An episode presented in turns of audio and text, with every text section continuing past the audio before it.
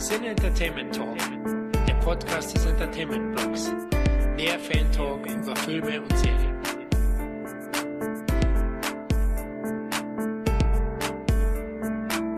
Hallo und herzlich willkommen zu einer weiteren Ausgabe des Cine Entertainment Talk. Hier ist Florian und an meiner Seite sind Michael hier, hallo. Und der Tom, grüße euch. Ja, geil, geil, Jungs. Ein flotter Dreier heute. Da freue ich mich drauf.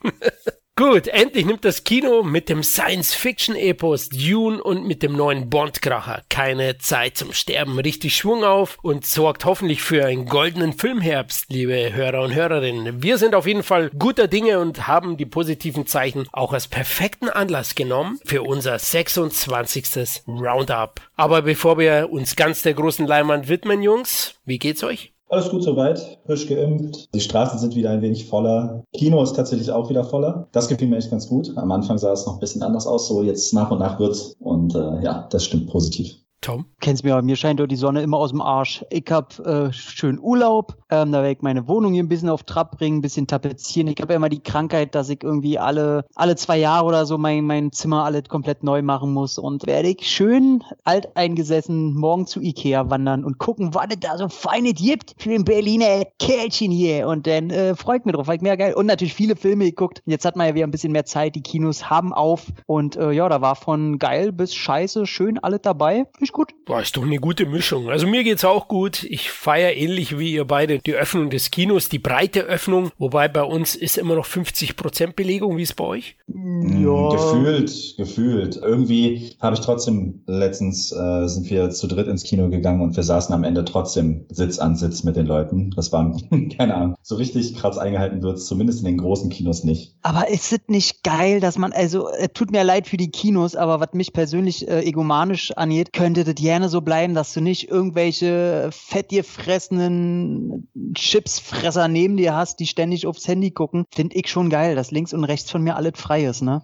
Ja, es hat schon Vorteile, aber man muss halt immer das Kino sehen, ne? Die Auslastung. Ja, ja, selbstverständlich. Deswegen Problem. meine auch komplett aus, aus eigener Sicht. Ich wünschte natürlich mir nicht eben fürs Kino, aber so als Abwechslung und da hat ja nicht anders geht zurzeit, sehe ich da äh, schon die Vorteile drin.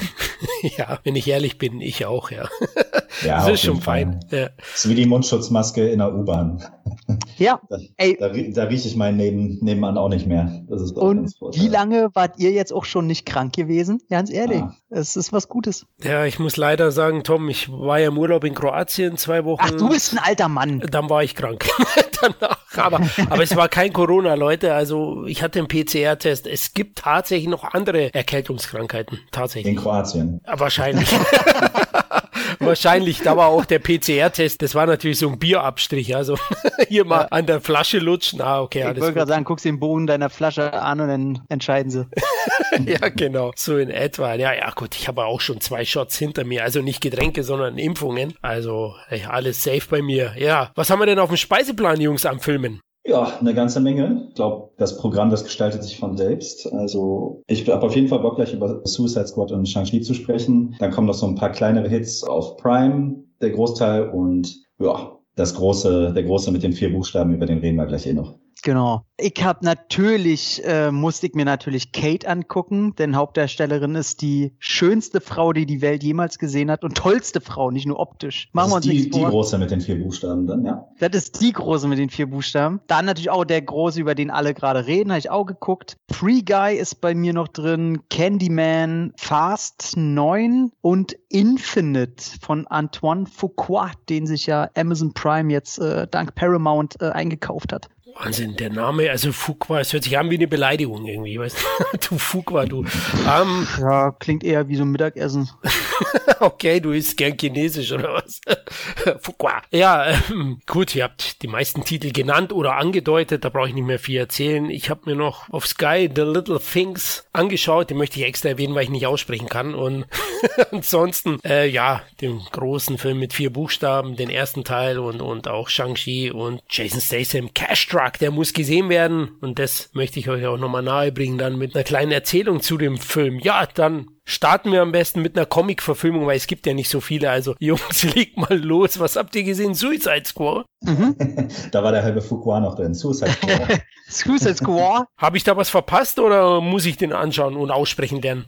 äh, du hast auf jeden Fall, ist eine, äh, sehr schade, dass du ihn nicht im Kino gesehen hast, weil ich finde, der hat schon Bilder auf jeden Fall gerade zum Ende, die man im Kino mehr genießen kann als wahrscheinlich im Heimkino. Und äh, um es erstmal kurz zu machen, um dann Micha äh, das Wort gerne zu übergeben, auf jeden Fall geil. Geiles Teil, mein Kurzfazit. Aber Micha, ja, ich schließe mich an, äh, tatsächlich. Es ist geschehen, es gibt einen DC-Film, für den ich zweimal ins Kino gegangen bin. Und äh, ich habe parallel immer so ein bisschen beobachtet, wie es an den Kassen für den Film läuft. Und es lief ja leider so gar nicht. Mhm. Und ich muss halt sagen, kein Vergleich zum Vorgänger. Viel, viel besser. Und ich bin absolut kein James Gunn-Fanboy, den ich jetzt alles automatisch abfeiern würde. Aber was die aus dem Film gemacht haben und keine Ahnung, mir gefallen so viele Dinge daran. Also teilweise ist er so ein bisschen Tarantino-esk. Dann ist er viel bunter bunter, viel, viel selbstironischer. Das fängt schon bei den Kostümen an, wenn man bedenkt, dass der erste Teil, oder ja, ich nenne es mal der erste Teil, ähm, der schlechte Teil einen Oscar gekriegt hat für die Kostüme,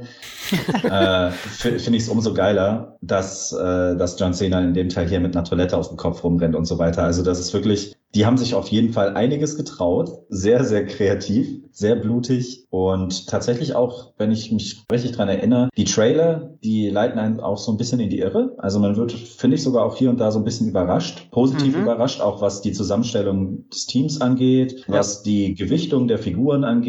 Ja, ich war auf jeden Fall äh, bestens unterhalten. Also ich könnte jetzt gar keine spezielle Szene rausrücken. Es war einfach wie so ein kleiner Drogentrip eigentlich. Und ich habe endlich äh, mal wieder so einen Film gesehen, der nicht immer gut sein musste, sondern wo einfach auch so ein bisschen Anti-Heldentum endlich mal wirklich gut dargestellt wurde und nicht ja. auf so Will Smith-Coolness getrimmt wurde. Sehr, sehr cool. Ja, muss ich auch sagen. Also ich glaube, der hat halt so wenig Erfolg, weil das für mich wirklich mal ein Film ist, der wirklichen Nerd-Humor transportiert und nicht irgendwie probiert, sich äh, am Massengeschmack damit rumzurubbeln, damit man genug T-Shirts verkaufen kann von den einzelnen Figuren. Denn äh, Leute, die da irgendwie kein Fable für haben und das alles nur von den Marvel-Filmen kennen, ich glaube, denen würde zu verrückt sein. Du hast auch keinen Boy oder geilen Typen da drin, den die Frauen halt anschmachten können, wie du das ja sonst immer überall hast, sondern der ist wirklich, du merkst, der ist aus der Materie herausgeboren und denen ist das scheißegal, ob da irgendwelche Leute jetzt vorher Comics gelesen haben oder ob äh, irgendein Shot zu blutig ist, irgendein Humor vielleicht doch zu tief gestapelt ist oder man einfach mal manchmal akzeptieren muss, das ist jetzt die Figur, egal ob das deinen verrückten Horizont übersteigt oder nicht, du musst jetzt mit klarkommen. Und dass der das dazwischen dazwischen auch noch schafft, wirklich jeder Figur einen emotionalen Unterbau zu verpassen und zum Ende eben das, was Micha anspricht, auch ein quasi Thema des Anti-Helden wirklich mal so zu präsentieren. Ich meine, ich mecker ja immer wieder daran rum, dass im ersten Teil die sagen, äh, wir haben hier die Bösesten der Bösen. Und das krasseste ist, dass du mal siehst, wie eine da von der Handtasche klaut. So, ja, super böse, ey. Da, da kannst du hier nach Marzahn kommen, das müssen ja, denn muss ja hier die Hölle sein. Das fand ich schon immer so lächerlich, diese Ausrichtung, diese Aussage. Und das hast du hier nicht nicht. Also du hast hier wirklich mehr das Gefühl, dass du hier wirklich Leute äh, hast, die moralisch ihre, ihre eigene Kaffeefahrt veranstalten, sag ich mal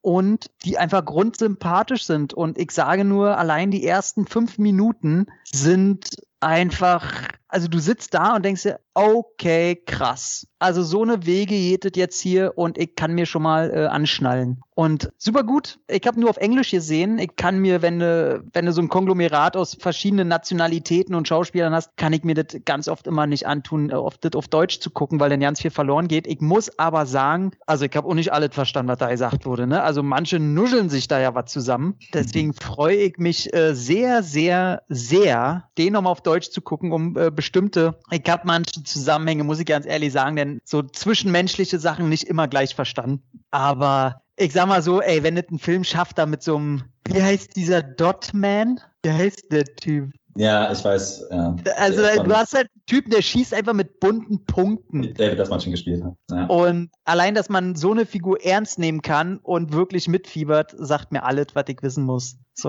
und äh, da ist keine Figur, die nervt. Das ist noch Harley Quinn. Alle, die so ein bisschen die Podcast gehört haben, wissen, dass ich Harley Quinn richtig scheiße finde, richtig kacke besetzt finde und einfach falsch um. So, Margot Robbie, hör mir auf mit äh, Harley Quinn. Aber hier, cool finde ich richtig cool. Ja, ja der, der hat ein, ein wirklich vom Storytelling her genau den richtigen Ton getroffen, finde ich. Und keine Ahnung, ich glaube auch der erste wurde so zerrissen, dass die sich jetzt auch einfach, einfach mal viel trauen durften, weil einfach viel mehr schiefgehen als beim, beim Vorgänger konnte ja eigentlich auch nicht mehr. Nee. Und wie du schon sagst, gerade die ersten Minuten, die zeigen dann ja auch, in welche Richtung es geht. Und der, der halbe Cast besteht ja aus dem Ursprungsfilm.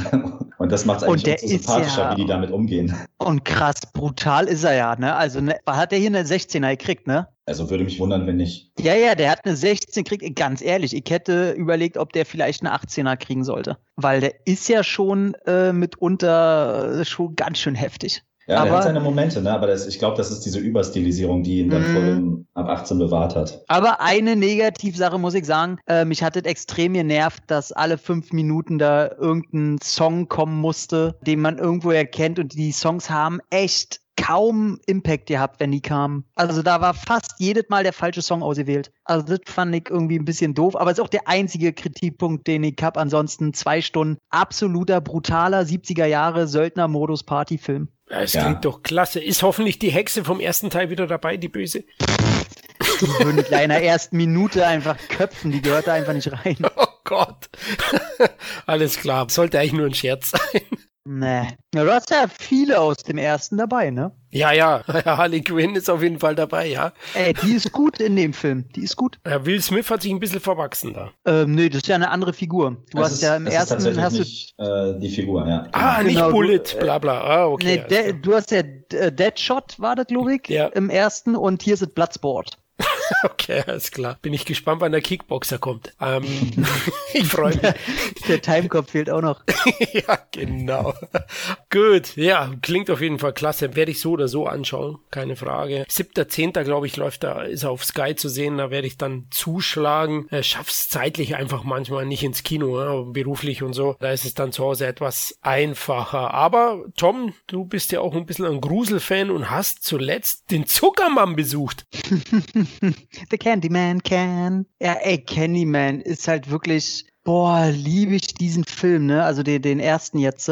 Tony Todd, ich finde, der hat eine wunderbare Metaebene. Schon im ersten, da geht's ja sehr viel auch um, um Diskriminierung von äh, schwarzen Mitbürgern. Darf man auch schwarz sein? Ist mir, ach, was man mittlerweile sagen darf, ist weiß ich ja selber schon nicht mehr. Geht viel um Gentrifizierung, damals schon um diesen Cabrini Green war ja, war ja da so ein, so ein, so ein Vorort. Und ja, in dem Film steckt einfach so viel. Der ist mehr als nur, da rennt jetzt irgendeiner rum, der, der, der irgendwelche rummordet mit seinem Haken und Leute aufschlitzt. So. Ähm. Und der, der Soundtrack, der Score, der war so grenzgenial. Deswegen, umso mehr hatte ich Angst, weil schon Teil 2 war eher so mittelmäßig. Teil 3 kannst ja völlig in der Pfeife rauchen. Was eine Scheiße. Und dann wurde irgendwann gesagt, dass äh, Jordan Peele einen äh, weiteren Candyman dreht. Und ich mag Jordan Peele sehr gerne. An den scheiden sich auch so ein bisschen die Geister. Ob er zu sehr äh, mit dem Holzhammer die ganze äh, Black Community-Thematiken in seine Filme drückt. Ich mag das sehr. Ich finde alles, was er bisher angepackt hat, sehr schön. Twilight Zone habe ich noch nicht gesehen. Aber dann hieß es auf einmal auch noch, das ist ein regulärer nächster Teil,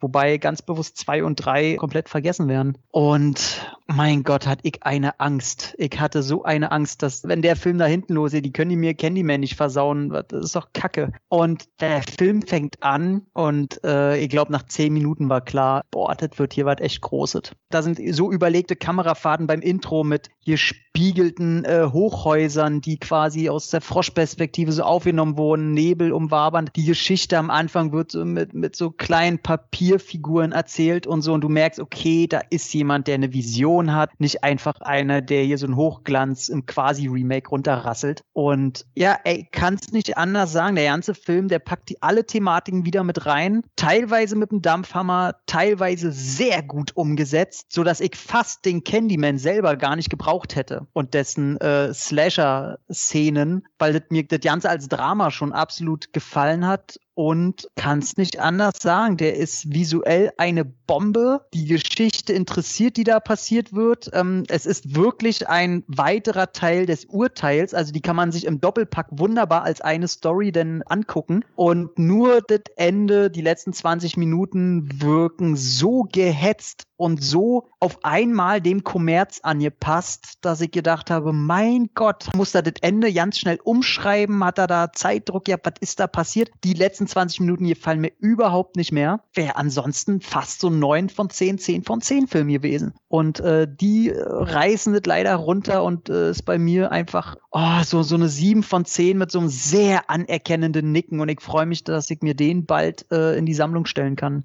Der ist wirklich was geworden.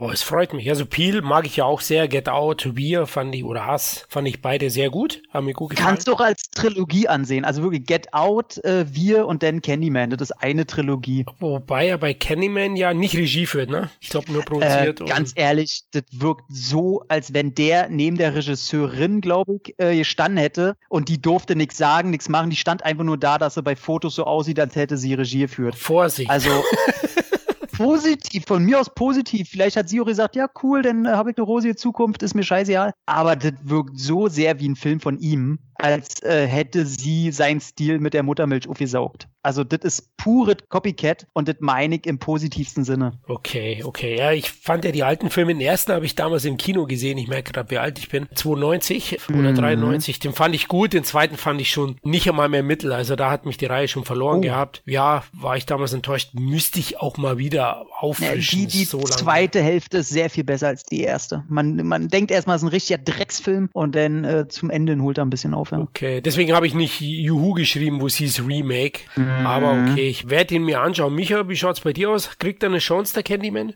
Ja, eine Chance kriegt er auf jeden Fall, aber ich muss auch gestehen, ich bin kein großer Fan der Reihe, also der Originalreihe gewesen und bin auch ganz, ganz weit weg von, von Slasher-Filmen im Moment. Aber so wie jetzt äh, Thomas gerade beschrieben hat, geht er ja doch ein bisschen in eine andere Richtung.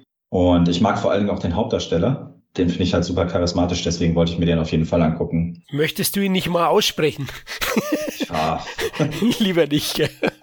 Keine Ahnung. Irgendwas mit drei Namen. Der heißt ja nicht sogar irgendwie Abdul der Zweite oder irgendwie sowas? Ja, ja, ja, ja. ja, ja die drei Muscheln, die drei Namen.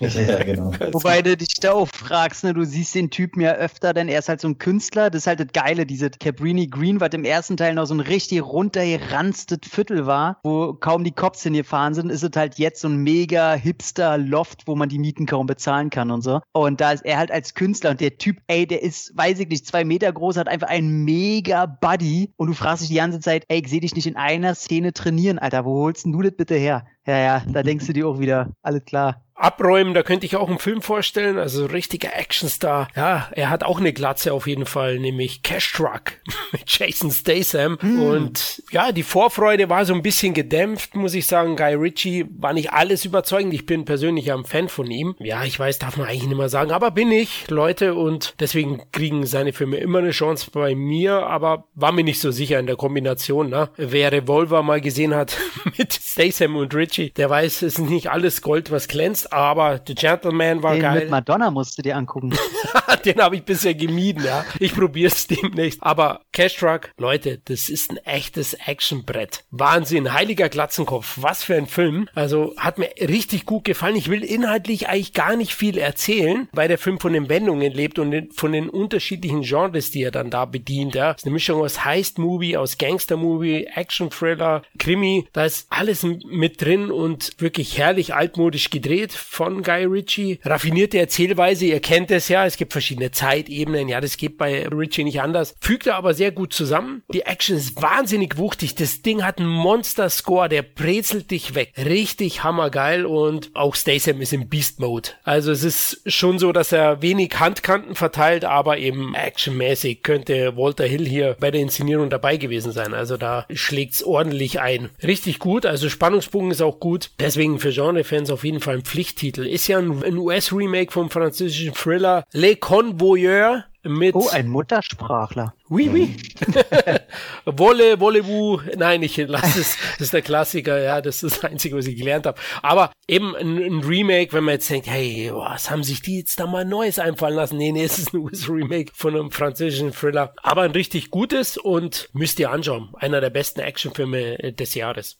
Okay. Ich wollte den zuerst gar nicht sehen, weil ich dachte, das ist ein Remake von diesen Armored Kennst du den noch mit, mit Lawrence Fishburne? Oh, nee, ja, natürlich kenne ich den. Und Skeet Ulrich. Oh Gott, stimmt, ich glaube ja, ne? Und den fand ich ja richtig scheiße. Und da habe ich gedacht, boah, nee, ey. Und äh, wie du schon sagst, Guy Ritchie hat mich persönlich nie sonderlich interessiert, auch wenn ich ein, zwei Filmchen von ihm echt gut finde. Den mit Madonna. Den mit Madonna, ja, den habe ich hier in drei verschiedenen Ausführungen stehen. Media Books so. Im Mediabooks alles unterschrieben von Madonna, super toll. Und dann habe ich irgendwie, nee, ist doch ein anderer. Und dann habe ich ein bisschen mitgekriegt, dass der doch jeder, der den gesehen hatte, aus unserer Bubble natürlich, wir sind ja auch actionorientiert, die fanden ihn alle geil. Und dann sehe ich so Wertungen und krieg so mit, okay, Guy Ritchie lässt seinen Stil aber auch eh selten durchblicken und wollte bloß äh, so, so einen dreckigen kleinen Actionreißer inszenieren. Und auf einmal hat sich alle toll angehört und ich wollte den gucken, ja, ja. Und dann kam er jedes Mal nur 23 Uhr im Kino. Ne? Und dann habe ich gedacht, naja, dann fickt euch doch, wenn ihr keine Zuschauer wollt. Ja, da habe ich noch Glück gehabt. Ich habe ihn gleich in der ersten Woche gesehen. Da gab es noch eine Vorstellung. Zur christlichen Zeit, sag mal hier, um 18 Uhr habe ich den dann gesehen. Mhm. Und ähm, ja, wie gesagt, ich habe nichts bereut. Micha, auch was für dich? Absolut, ich wollte den eigentlich auch gucken. Ich mag Guy Ritchie tatsächlich auch. Sogar Filme, die jetzt voneinander nicht so gemacht wurden. Und ich rede nicht von dem Madonna-Film. Aber ich fand jetzt tatsächlich sogar auf anderer Ebene Aladdin ganz cool. Aber ich will jetzt keine Diskussion darüber losbrechen. Ich mag auf jeden Fall Man from Uncle, Rock'n'Roller und so weiter. Gentleman zuletzt fand ich auch ganz cool. Und ich mag eigentlich auch Jason Statham, wenn er nicht gerade ein mega Megalodon jagt. Und ähm, ja, eigentlich ist das für mich ein, Film, der ganz weit oben auf der Watchlist steht. Aber wie bei The Gentleman komme ich wahrscheinlich nach über einem Jahr auf den Trichter, mir den dann auch mal anzugucken. Und dann bereust du es verdammt nochmal. Wahrscheinlich schon, ja. Du wirst es bereuen. Äh, du, Scott Eastwood ist auch dabei, ja? Also. Du, Josh der, Hartnett der ist dabei. Josh Hartnett, allein schon wegen Josh Hartnett würde ich den mal gucken. Was? Gefühlt Ewigkeiten nicht gesehen, den Mann. Scheiße, da wusste ich nicht, dass der bei den mag ich sehr. Ja, ich fand den in Pearl Harbor großartig.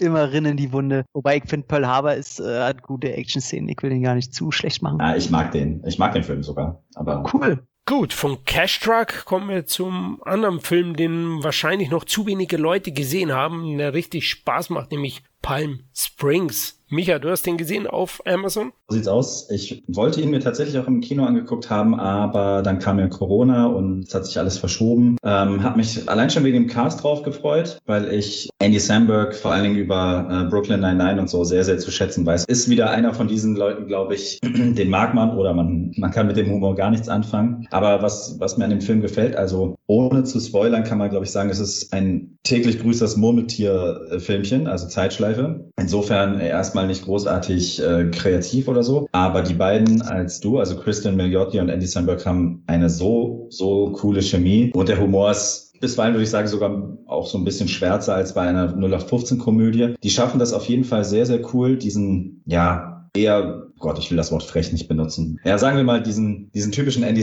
Samberg-Humor so zu nutzen, dass, dass auch noch Momente drin sind, die tatsächlich ein bisschen ans Herz gehen oder ein bisschen, äh, wo man auch mal ein bisschen drüber nachdenken kann. Das schaffen die beiden ganz cool. J.K. Simmons auch in einer äh, sehr, sehr coolen Nebenrolle zu sehen noch. Und ja, keine Ahnung. Im Prinzip erzählt der Film nicht viel, aber was er zeigt, zeigt er sehr, sehr ausgereift. Also für mich ist das tatsächlich die beste Komödie seit ich kann mich gar, an gar keine ähnlich gute Komödie erinnern aus den letzten Jahren, ehrlich gesagt. Jetzt zumindest nicht aus dem Kopf. Äh, du fandest die mit Charlize Theron so geil und Seth Rogen. Stimmt, die war ganz gut. Ich würde sogar sagen, auch da hat der Film von dem Duo selbst gelebt, so ein bisschen. Nichtsdestotrotz, wenn man so durch die, durch die Filmportal geht, hat Palm Springs auch echt richtig gute Kritiken, auch der Durchschnittswert. Und ich würde den Film bedenkenlos empfehlen. Also jeder, der Prime hat, sowieso, sollte sich nun mal geben. Und wenn man so Zeitschleifenfilmchen mag, dann sowieso. Weil, ja, wenn ich das jetzt mal als Genre betrachte, dann ist das auf jeden Fall einer der besseren. Gehe ich mit, ja.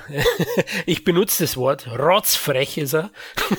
unser, unser Herr Sandberg. Ich mag Brooklyn Nine-Nine auch, finde ich total unterschätzt. Also ich habe das immer Freunden empfohlen, die so, ah, hey, die Gagdichte ist da unglaublich bei einer Folge. Ich kann nur zwei, drei anschauen, weil sonst habe ich Muskelgard am nächsten Tag. Bauchmuskeln. Habe ich überhaupt welche? Ja, aber auf jeden Fall äh, ist es, ist die Serie auch richtig gut und Palm Springs hat mir auch super gefallen. Vor allem wegen dem Duo. Hast du erwähnt, also auch diese Kristen Miliot Lotti, die spielt super. Also finde ich super in der Kombination und, und die Wendungen passen. Also Tom, wird höchste Zeit, dass du dein scheiß Internet mal anmachst und den Film anschaust. Äh, ich, tatsächlich höchstwahrscheinlich nur, weil ich Zeitschleifenfilme generell geil finde und weil die Kritiken so gut sind, ne? Aber irgendwie Samberg ist, ey, Brooklyn 99 finde ich auch toll. Und ich würde nicht sagen, dass ich irgendwie eine Antipathie gegen ihn habe, aber irgendwas fehlt mir bei ihm noch, dass ich sage, oh, da kommt der neue Film von ihm oder so, den muss ich jetzt sehen. Der, der fällt bei mir immer hinten runter. Aber ich habe so dieses Gefühl, das wird auf jeden Fall der erste Film, wenn ich vielleicht irgendwie ein neues Date mal hab oder sonst was. Irgendwie so ein Film, weißt du, so ein Date-Film. Und den will ich mir, glaube ich, alleine vorher noch nicht angucken.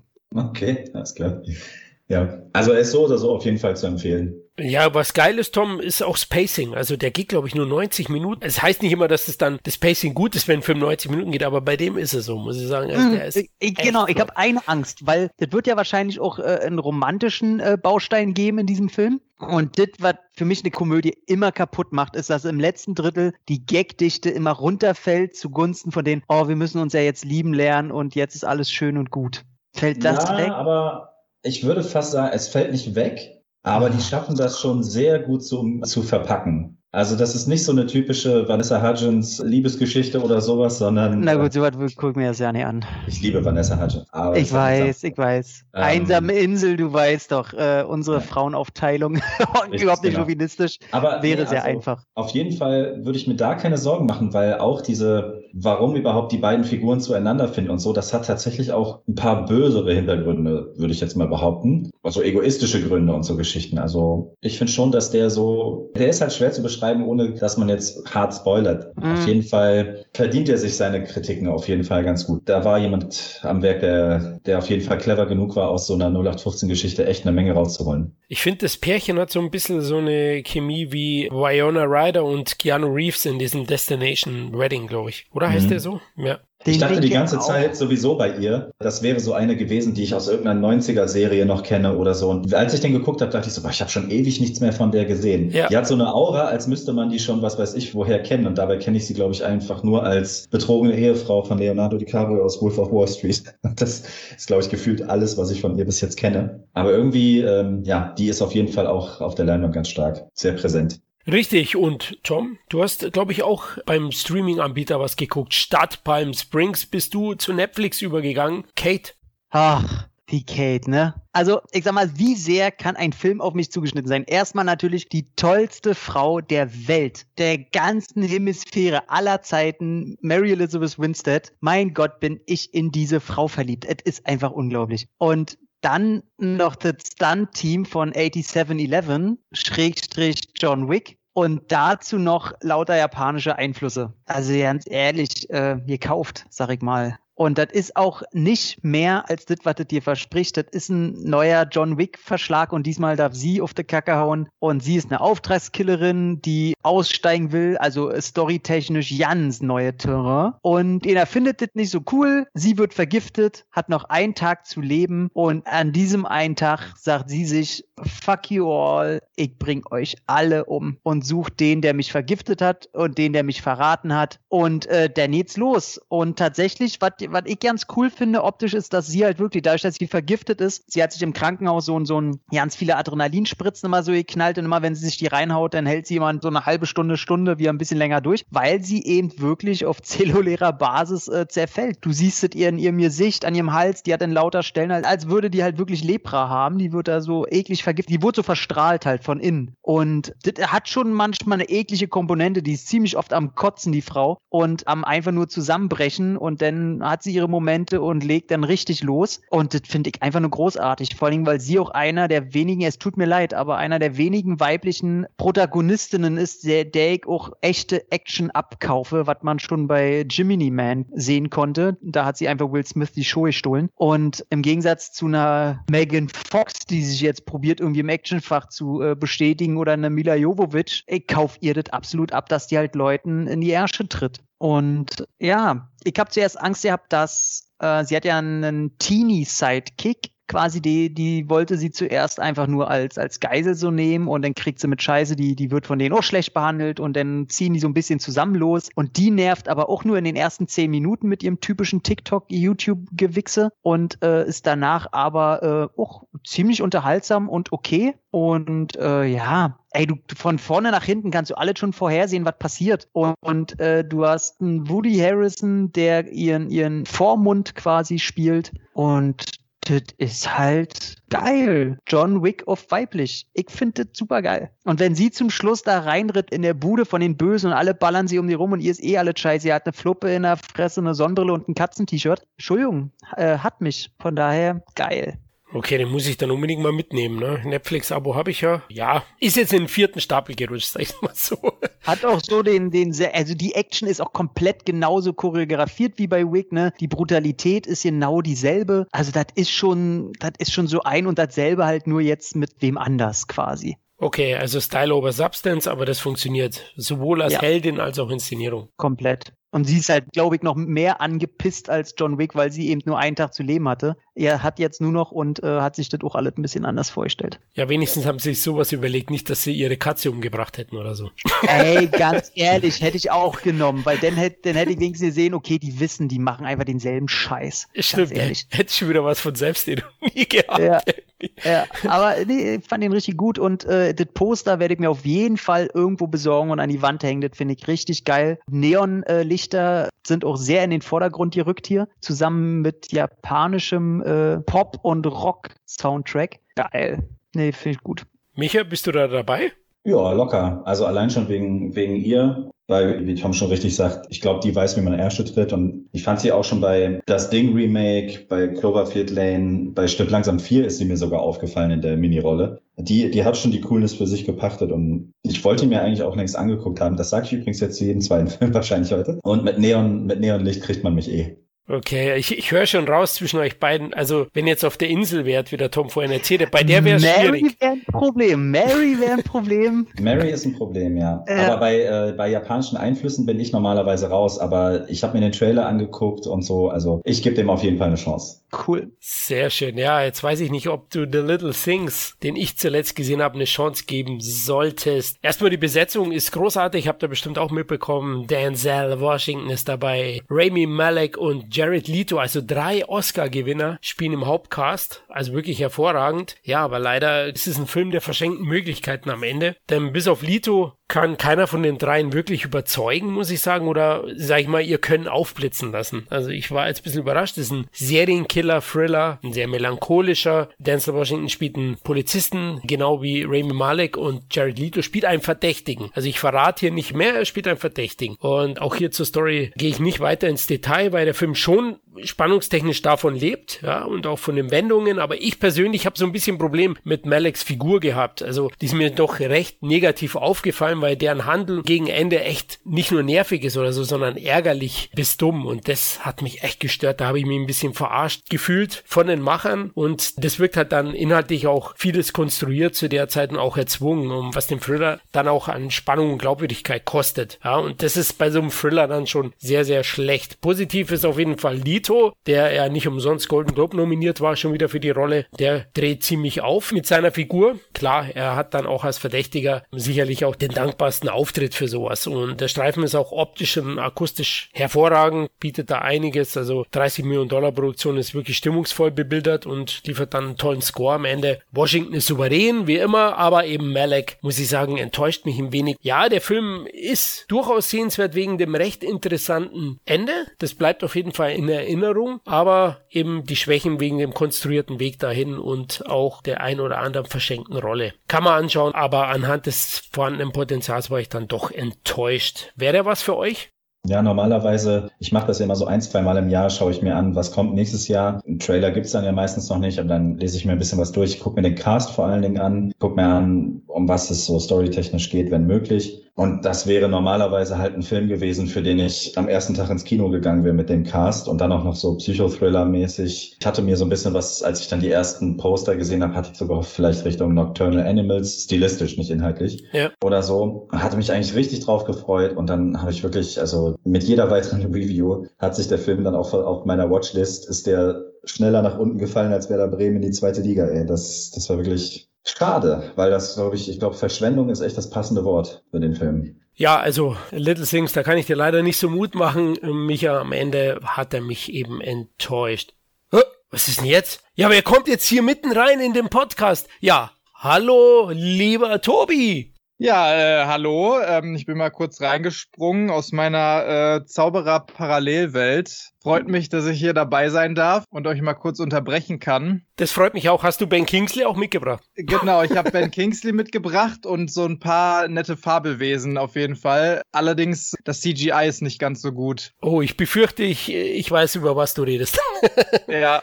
Dune. Oh, mega fail. Sofort rausgeschmissen werden wieder. ich schieb dich hier raus direkt.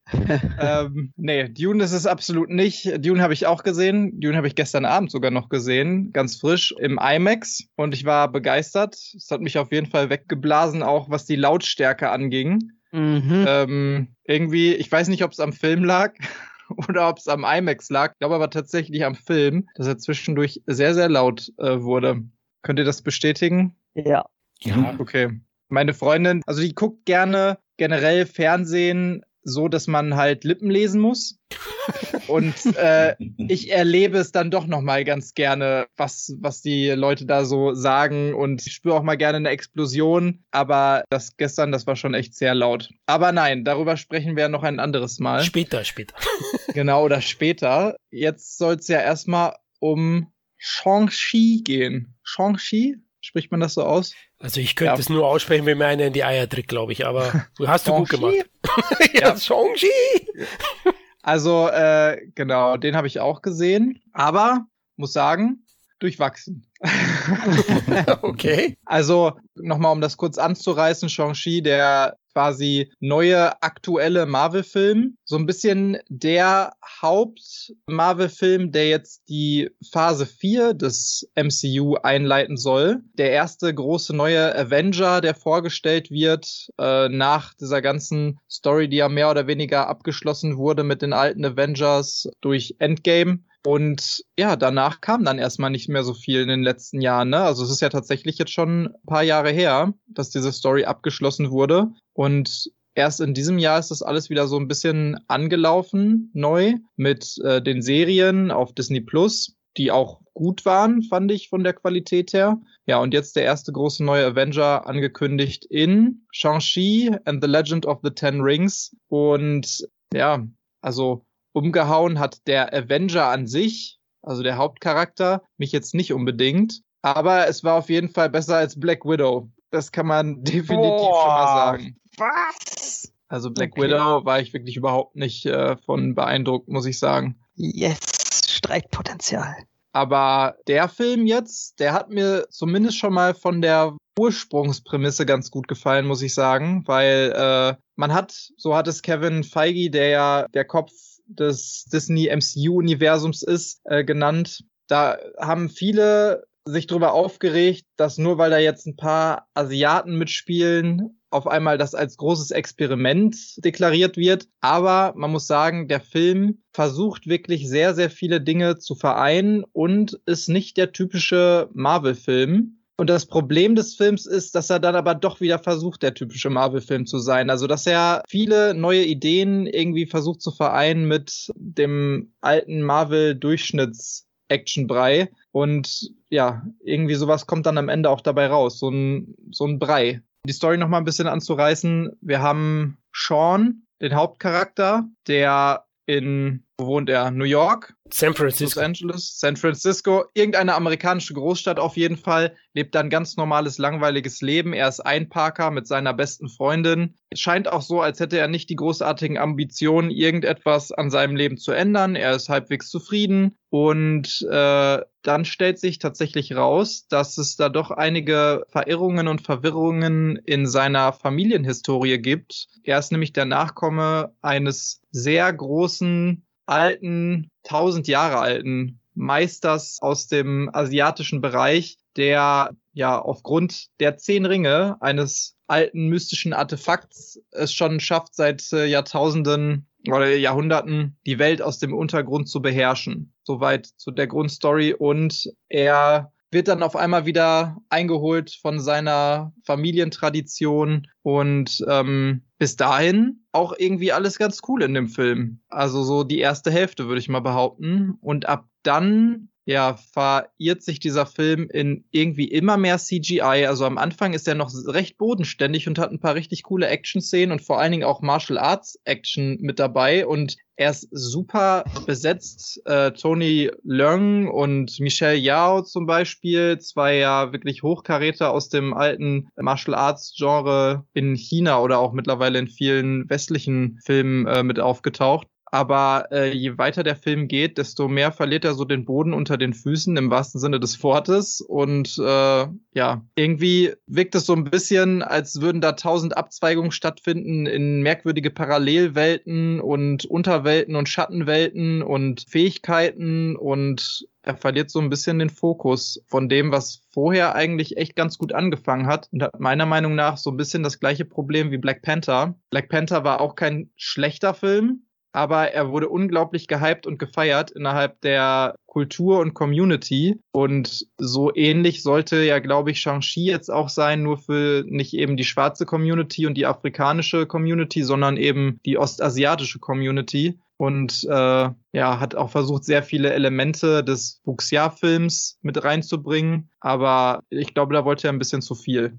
Ja, sehe ich genauso. Und da soll sich auch irgendein Kevin Feige nicht rausreden, indem er äh, nicht behauptet, dass das kein Experiment sein sollte. Natürlich, die probieren sich neue Zielgruppen irgendwie äh, anzueignen und das ist immer ein kleines Experiment. Äh, bei Black Panther hat es funktioniert und das ist, äh, ich finde, dass Shang-Chi absolut jetzt dieser Abklatsch davon ist. Jetzt probieren sie es eben mit den Asiaten und dann hieß es ja, okay, was ist das Wichtigste? Martial Arts, wuchs ja und ein bisschen Kaiju-Action und das alles hauen wir halt unseren Marvel-Stempel drauf und dann musst du aber alles noch ins Universum packen und weil wir davon nicht so richtig Ahnung haben und oder der westliche Inszenierungsstil nicht so ganz äh, wir davon Ahnung haben, pappen wir das alles mit CGI voll und dann kommt da ein Brei raus. Ich fand den ja insgesamt gar nicht so schlimm, aber wie du sagst, ich muss mich immer wieder an die erste Hälfte erinnern, damit ich den nicht zerreiße, weil die zweite Hälfte so nervig ist. Ab dem Moment, wo die halt in diese, was ist das, Parallelstadt, Welt, irgendwas da, Paralleldorf, das ist ja das Problem. Man denkt ja bei Marvel nicht mal mehr drüber nach. Das heißt ja auch in der Geschichte, also dieser Typ hat vor tausend Jahren diese zehn Ringe da von irgendwem bekommen. Ja, wie hat der die bekommen? Warum hat der die bekommen? Bekommen. Was können die Ringe denn überhaupt genau? Das wird alles ja nicht erklärt, weil man mittlerweile so da abgestumpft ist. Naja, der hat halt jetzt die Kräfte, lassen wir einfach los. Und mehr wird da auch ja nicht mehr groß erklärt, auch wenn die das probieren mit all so einem Bromborium da irgendwie zu umspielen. Aber im Grunde äh, ist das alle total scheißegal. Hauptsache man kriegt den nächsten Schauwerk um die Ohren geballert und mehr ist es dennoch nicht. Und die CGI, also meine Herren, wo ich das bei vielen Filmen nicht mehr kritisiere oder generell nicht kritisiere, ey, wenn bei Marvel oder Disney darf sich das nicht erlauben, dass die CGI CGI jetzt schon seit mehreren Jahren bei diesen Filmen immer einfach teilweise grottig sind. Also was ist denn das? Das kann doch nicht sein, dass sie es nicht auf die Reihe kriegen. Also manche sehen ganz ordentlich aus wie, ich, ich sag mal, ein Viech am Ende, was so im Wasser rumschwimmt und dann später auch in der Luft. Äh, das finde ich äh, gar nicht mal so schlecht animiert. Aber zwischendurch, also diese ganze Schwurbel und gerade wenn es um, um CGI-Menschen geht, die irgendwo äh, so aussehen sollen, als wären Stuntmänner, die da rumfliegen, also da ich mir ganz ehrlich, sehen aus wie Gummipuppen. Was, was ist da los bei euch? Es ist auch irgendwie nicht so richtig konsistent. Ne? Also ich muss sagen, im Gegensatz zum Beispiel zu Black Panther, wo man dann ja den Endkampf auch hat zwischen äh, ja, Black Panther halt und äh, dem anderen Typsi da, Michael B. Jordan, das ist ja wirklich, das sieht richtig scheiße aus. Da weiß man aber auch warum, weil kein Budget, keine Zeit und sowas. Mhm. Aber es sieht halt trotzdem scheiße aus. Und der Film ja. war halt auf Marvel-Niveau nicht Triple A, sondern sagen wir mal vielleicht äh, Second A oder wie man, man das auch sagen soll. Double A, genau aber da weiß man, warum es so aussieht, ist aber trotzdem nicht cool, dass es so das aussieht. Ist für mich aber keine halt Entschuldigung. Halt, nee, genau, deswegen sage ich, also man kennt halt die Hintergründe, aber für einen Marvel-Film, wo man auch Dinge hätte anders machen können, ist es halt wirklich einfach peinlich. Und in diesem Film hatte ich jetzt aber nicht das Gefühl in vielen Fällen, dass das CGI besonders scheiße aussah, aber einfach, dass es überhaupt nicht da reingepasst hat und einen deswegen mhm. sehr rausgerissen hat. Also wenn ich mir die einzelnen angeguckt habe, so die einzelnen Szenen und die einzelnen äh, Renders von den verschiedenen Charakteren, von den verschiedenen Monstern, nenne ich es jetzt mal, die da auftauchen, dann ist das alles nicht schlecht von der Qualität her. Es passt aber irgendwie überhaupt nicht richtig da rein. Das wurde nicht so gut vermischt irgendwie, so dass du wirklich das Gefühl hast, okay, die stehen, sitzen, kämpfen da jetzt alle irgendwie von einem Greenscreen oder Bluescreen und sind halt einfach nicht in dieser Welt. Und dann kommt noch hinzu, dass der Hauptcharakter irgendwie sehr blass wirkt und ja, der kann kämpfen, Hey, offensichtlich, was ne,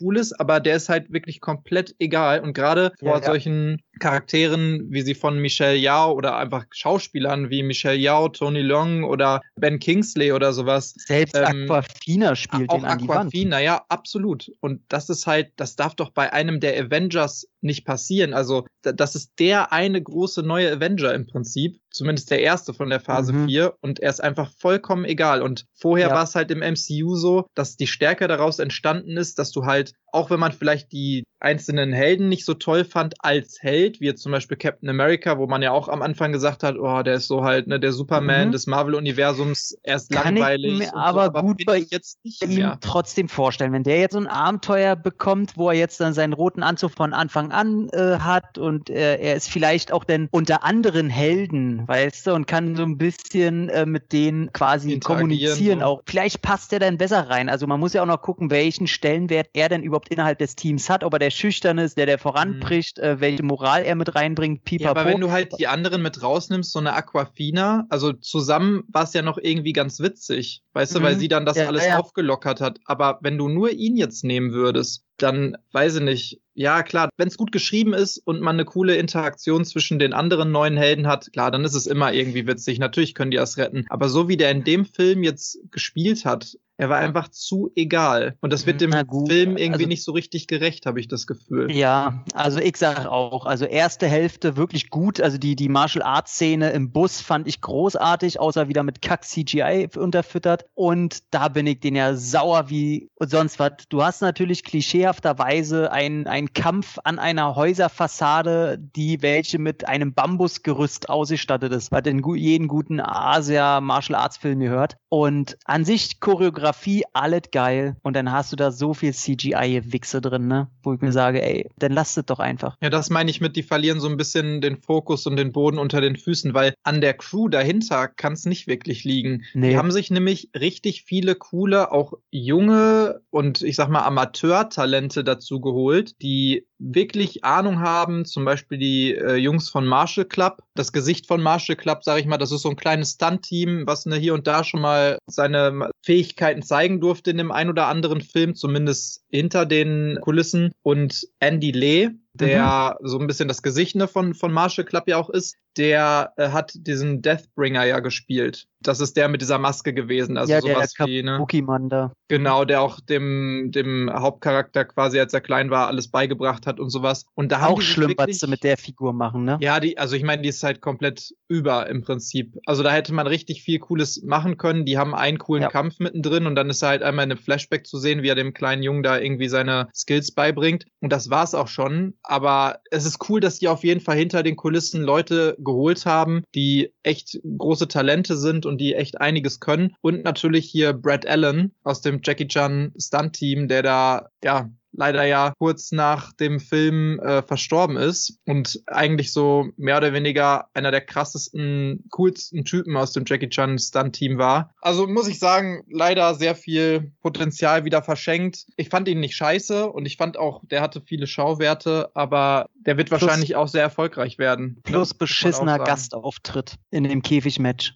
Ja, das habe ich irgendwie auch nicht so richtig verstanden. Das war einfach wieder das Ding mit, oh, wir haben Marvel-Filme und wir müssen Hm. irgendwie zeigen, dass die auch mit den anderen Marvel-Filmen verbunden sind. Generell hätte man den einfach komplett alleine laufen lassen können, ohne eine Verbindung zu den anderen Marvel-Filmen. Aber gut, dafür ist es halt das MCU. Das geht natürlich nicht. Also aus Produzentensicht. Also ich bin da komplett bei euch, war auch ein bisschen enttäuscht, hat den jetzt gestern erst gesehen und der Hype ist ja recht groß, weil du gesagt hast, Erfolg ist er schon. Er hat in Amerika knapp 200 Millionen Dollar eingespielt und ist im Moment die Nummer eins, ja, der erfolgreichste Film im Moment. Dieses Jahr. Also da wird auf jeden Fall eine Fortsetzung kommen. Ich habe echt so viel erwartet, aber wie er sagt, uninteressante Charaktere, vorhersehbares Familiendrama, kompliziert erzählt. Die haben nichts zu erzählen und brauchen sechs Flashbacks dafür, mir diese Rache-Familiengeschichte da zu erklären. Also fand ich dann auch mit ein bisschen Längen und wie du sagst, die Action wird leider im Laufe des Films immer schlechter. Also CGI verwässert. Ich fand den Busfight auch super, aber der Antagonist ist sehr interessant. Also ja, einer der besten, die Marvel ja. bis jetzt hatte, würde ich fast behaupten. Und jeder von uns, glaube ich, hätte Wow. Und jeder von uns hätte äh, auf jeden Fall so gehandelt wie er, glaube ich. Wie der Antagonist jetzt. Ja.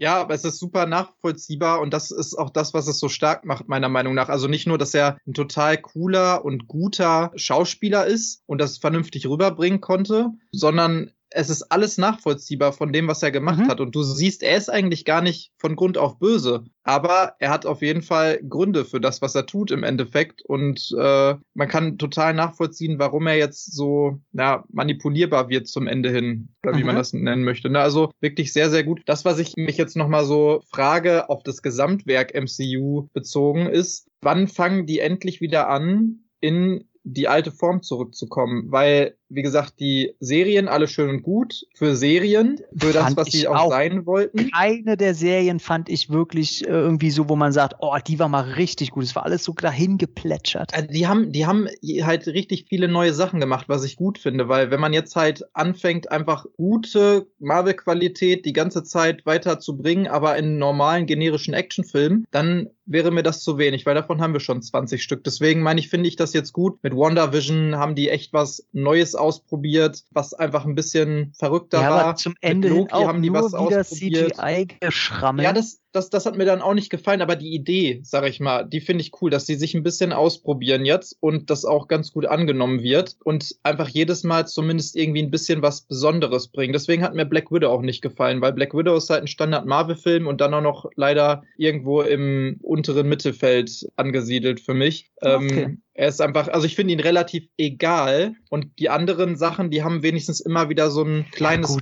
Besonder, so eine kleine Besonderheit da drin. Aber was ne? war denn der letzte nicht egale Marvel-Film? Ganz ehrlich. Also sowas ist natürlich wieder subjektiv, aber ich finde, dass die mit Infinity War oder Endgame oder sowas, da haben die halt ein 20 äh, Serien-Ding zu Ende gebracht. Das war das Ja, aber das Finale, zählt dann für mich du? auch nicht. Das ist das Finale, das muss man rausnehmen. Einzelfilme, welcher war denn der letzte, der nicht egal war?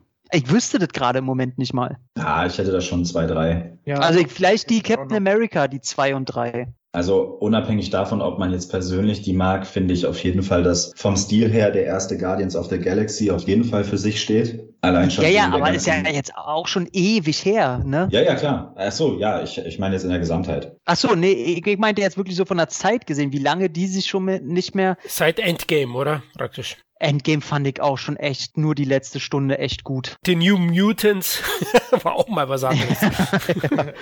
nee, ich finde die, die, die Qualität, die Qualitätsschraube geht halt echt extrem runter. Immer mehr. Also sie sind jetzt schon für ja, mich das, im Mittelfeld ich, da angesiedelt. Da kommt halt nichts mehr. Das ist halt das Ding, da kommt nichts mehr und ich hoffe, dass es daran liegt, dass die einfach jetzt gerade so ein bisschen was vorbereiten, weil jetzt haben sie halt natürlich zum Beispiel, jetzt haben sie Eternals, der jetzt noch kommt, dann haben sie den neuen Spider-Man, wo wir ja zumindest hoffen, dass viele Sachen da wahr gemacht werden, die sich die Fans freuen, also dass man da auf einmal es schafft, vielleicht sogar andere Parallelwelten oder Dimensionen mit reinzubringen und dadurch würden natürlich sehr viele Möglichkeiten nochmal geöffnet werden für das MCU, dass sie dann auf einmal auch die Fantastic Four oder X-Men mit reinbringen, dass die jetzt einen neuen Blade machen, dass die ähm, Deadpool irgendwie da mit reinbringen. Also äh, weil so alles langsam muss in einer Welt Fall. spielen. Und es nervt mich so tierisch. Alles muss in einer Welt spielen. Ich glaube, das kann nur noch immer mehr nach hinten losgehen. Alles muss nur größer werden, galaktische Zwischendimensionen. Bei Iron Man 1 ging es noch so schön um weltliche Sachen und nicht um so einen Quatsch das, da. Das ist tatsächlich der Punkt, wo ich auch raus bin. Also ich merke gerade so ein bisschen könnte bei mir jetzt so der Peak erreicht sein bei Marvel. Anders als äh, du, Tom, finde ich tatsächlich, dass die Serien nochmal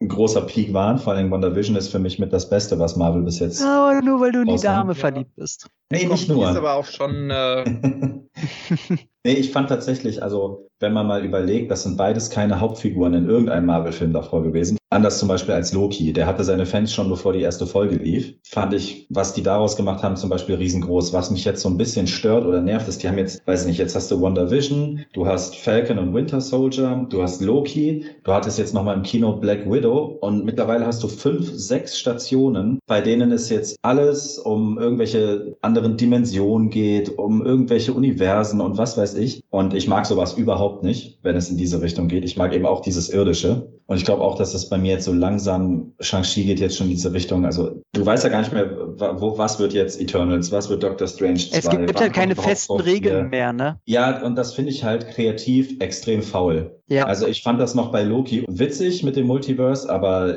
in Bezug auf die weiteren Geschichtsstränge ist es halt unfassbar faul, weil jetzt kannst du im Prinzip alles machen und sagen, ja, anderer Zeitstrahl, ne? Oder da hat Doctor Strange wieder kurz gefurzt und da ist irgendwas passiert und weiß ich nicht. Und ja, halt dann kommt genau, Eternals. Genau das zeigen sie ja schon auch so mit What If, also der, der Serie, oh, die aktuell noch so läuft. Schlecht, das ist halt dieses, okay, wir zeigen euch, dass eigentlich alles und gar nichts möglich ist und haben tausend lose Enden in jede Richtung ausgestreckt. Aber also, das ist, glaube ich, zu viel für die normale Zuschauerschaft. Ich sag mal so, es ist jetzt gerade so ein bisschen wie SPD und CDU. Gerade habe ich so das Gefühl, dass DC in ein paar Jahren eine echt gute Chance kriegt, Marvel einzuholen. Ob die die natürlich nutzen, ist was völlig anderes. Aber ich glaube, Marvel verrennt sich da gerade. Ja, ich glaube auch, das könnte zumindest jetzt die Gefahr sein bei Marvel, dass sie halt einfach, vorher hatten sie eine sehr geile straighte Linie und das war auch genau deren Vorteil und halt das, was die so stark gemacht hat. Also, dass die wirklich ein bisschen in die Zukunft geschaut haben und gesagt haben, okay, die nächsten 20 Filme, die sind jetzt quasi mehr oder weniger eine Geschichte und wir zeigen den Leuten ganz genau, was sie zu erwarten haben und das bekommen sie auch von uns in guter Qualität. Das ist jetzt nichts total ausgefallenes, aber die bekommen das, was sie wollen. Und jetzt sind die halt an so einem Punkt angelangt, jetzt haben wir denen schon das gegeben und haben schon etwas äh, im Prinzip geschaffen, was es so vorher noch nie gab.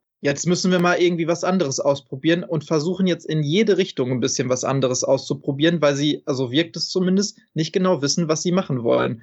Und jetzt müssen sie halt gucken, worauf sie sich wiederum fokussieren, weil die können halt nicht alles machen. Und wenn DC jetzt anfängt, zum Beispiel einfach ein bisschen wieder für die erwachsene Zuschauerschaft, eben das, was Marvel nicht so hat, außer vielleicht mit Deadpool oder so, aber für die erwachsene Zuschauerschaft etwas zu leisten, etwas, was einfach ein bisschen dunkler ist, was einfach ein bisschen vielleicht auch brutaler ist und eben nicht mehr so für jeder kann es gucken, auch die Kinder gedacht ist, dann könnten die die auf jeden Fall überholen in nächster Zeit, denke ich auch. Du siehst ja schon, was DC macht, äh, indem sie Regisseure ranholt. Allein der neue Batman von Matt Reeves, weißt du, da merkst du ja schon, die lassen die auch wirklich eine Vision und die, da muss kein Stempel drauf. Also, ja, die haben vorher versucht, ja. Marvel nachzumachen und haben es verkackt. Muss man ja. ja. ganz ehrlich so sagen. Ja, so, so ehrlich muss man sein. Die haben halt verkackt und können deswegen jetzt Freischnauze spielen. Ne? Aber trotzdem kann das eine große verlieren. Chance sein. Ja. ja, genau. Aber ja, Shang-Chi, wie fandst du den, Micha? Ähm, Im Großen und Ganzen eigentlich genau wie ihr gesagt habt. Ich fand die erste Hälfte, da war ich eher positiv überrascht, weil wie gesagt, asiatisches Kino ist nicht so mein Ding. Und ich mag es überhaupt nicht, dass Marvel jetzt anfängt, quasi ähm, Hautfarbenkino zu betreiben. Weil wenn, wenn es denen so wichtig wäre, dass das asiatische Kino jetzt einen Helden kriegt, warum hat man Shang-Chi da nicht vorher in die Truppe mit eingegliedert? Oder warum war der Black Panther nicht vorher schon in drei Avengers-Filmen mit drin? Da bin ich echt ein bisschen anti, was das angeht. Aber mal abgesehen davon, finde ich, hat der Film auch genau das, was auch für mich schon Captain America America hatte und was für mich schon äh, Black Panther hatte. Die Hauptfigur ist einfach blass ohne Ende. Und da meine ich jetzt nicht die Hauptfarbe.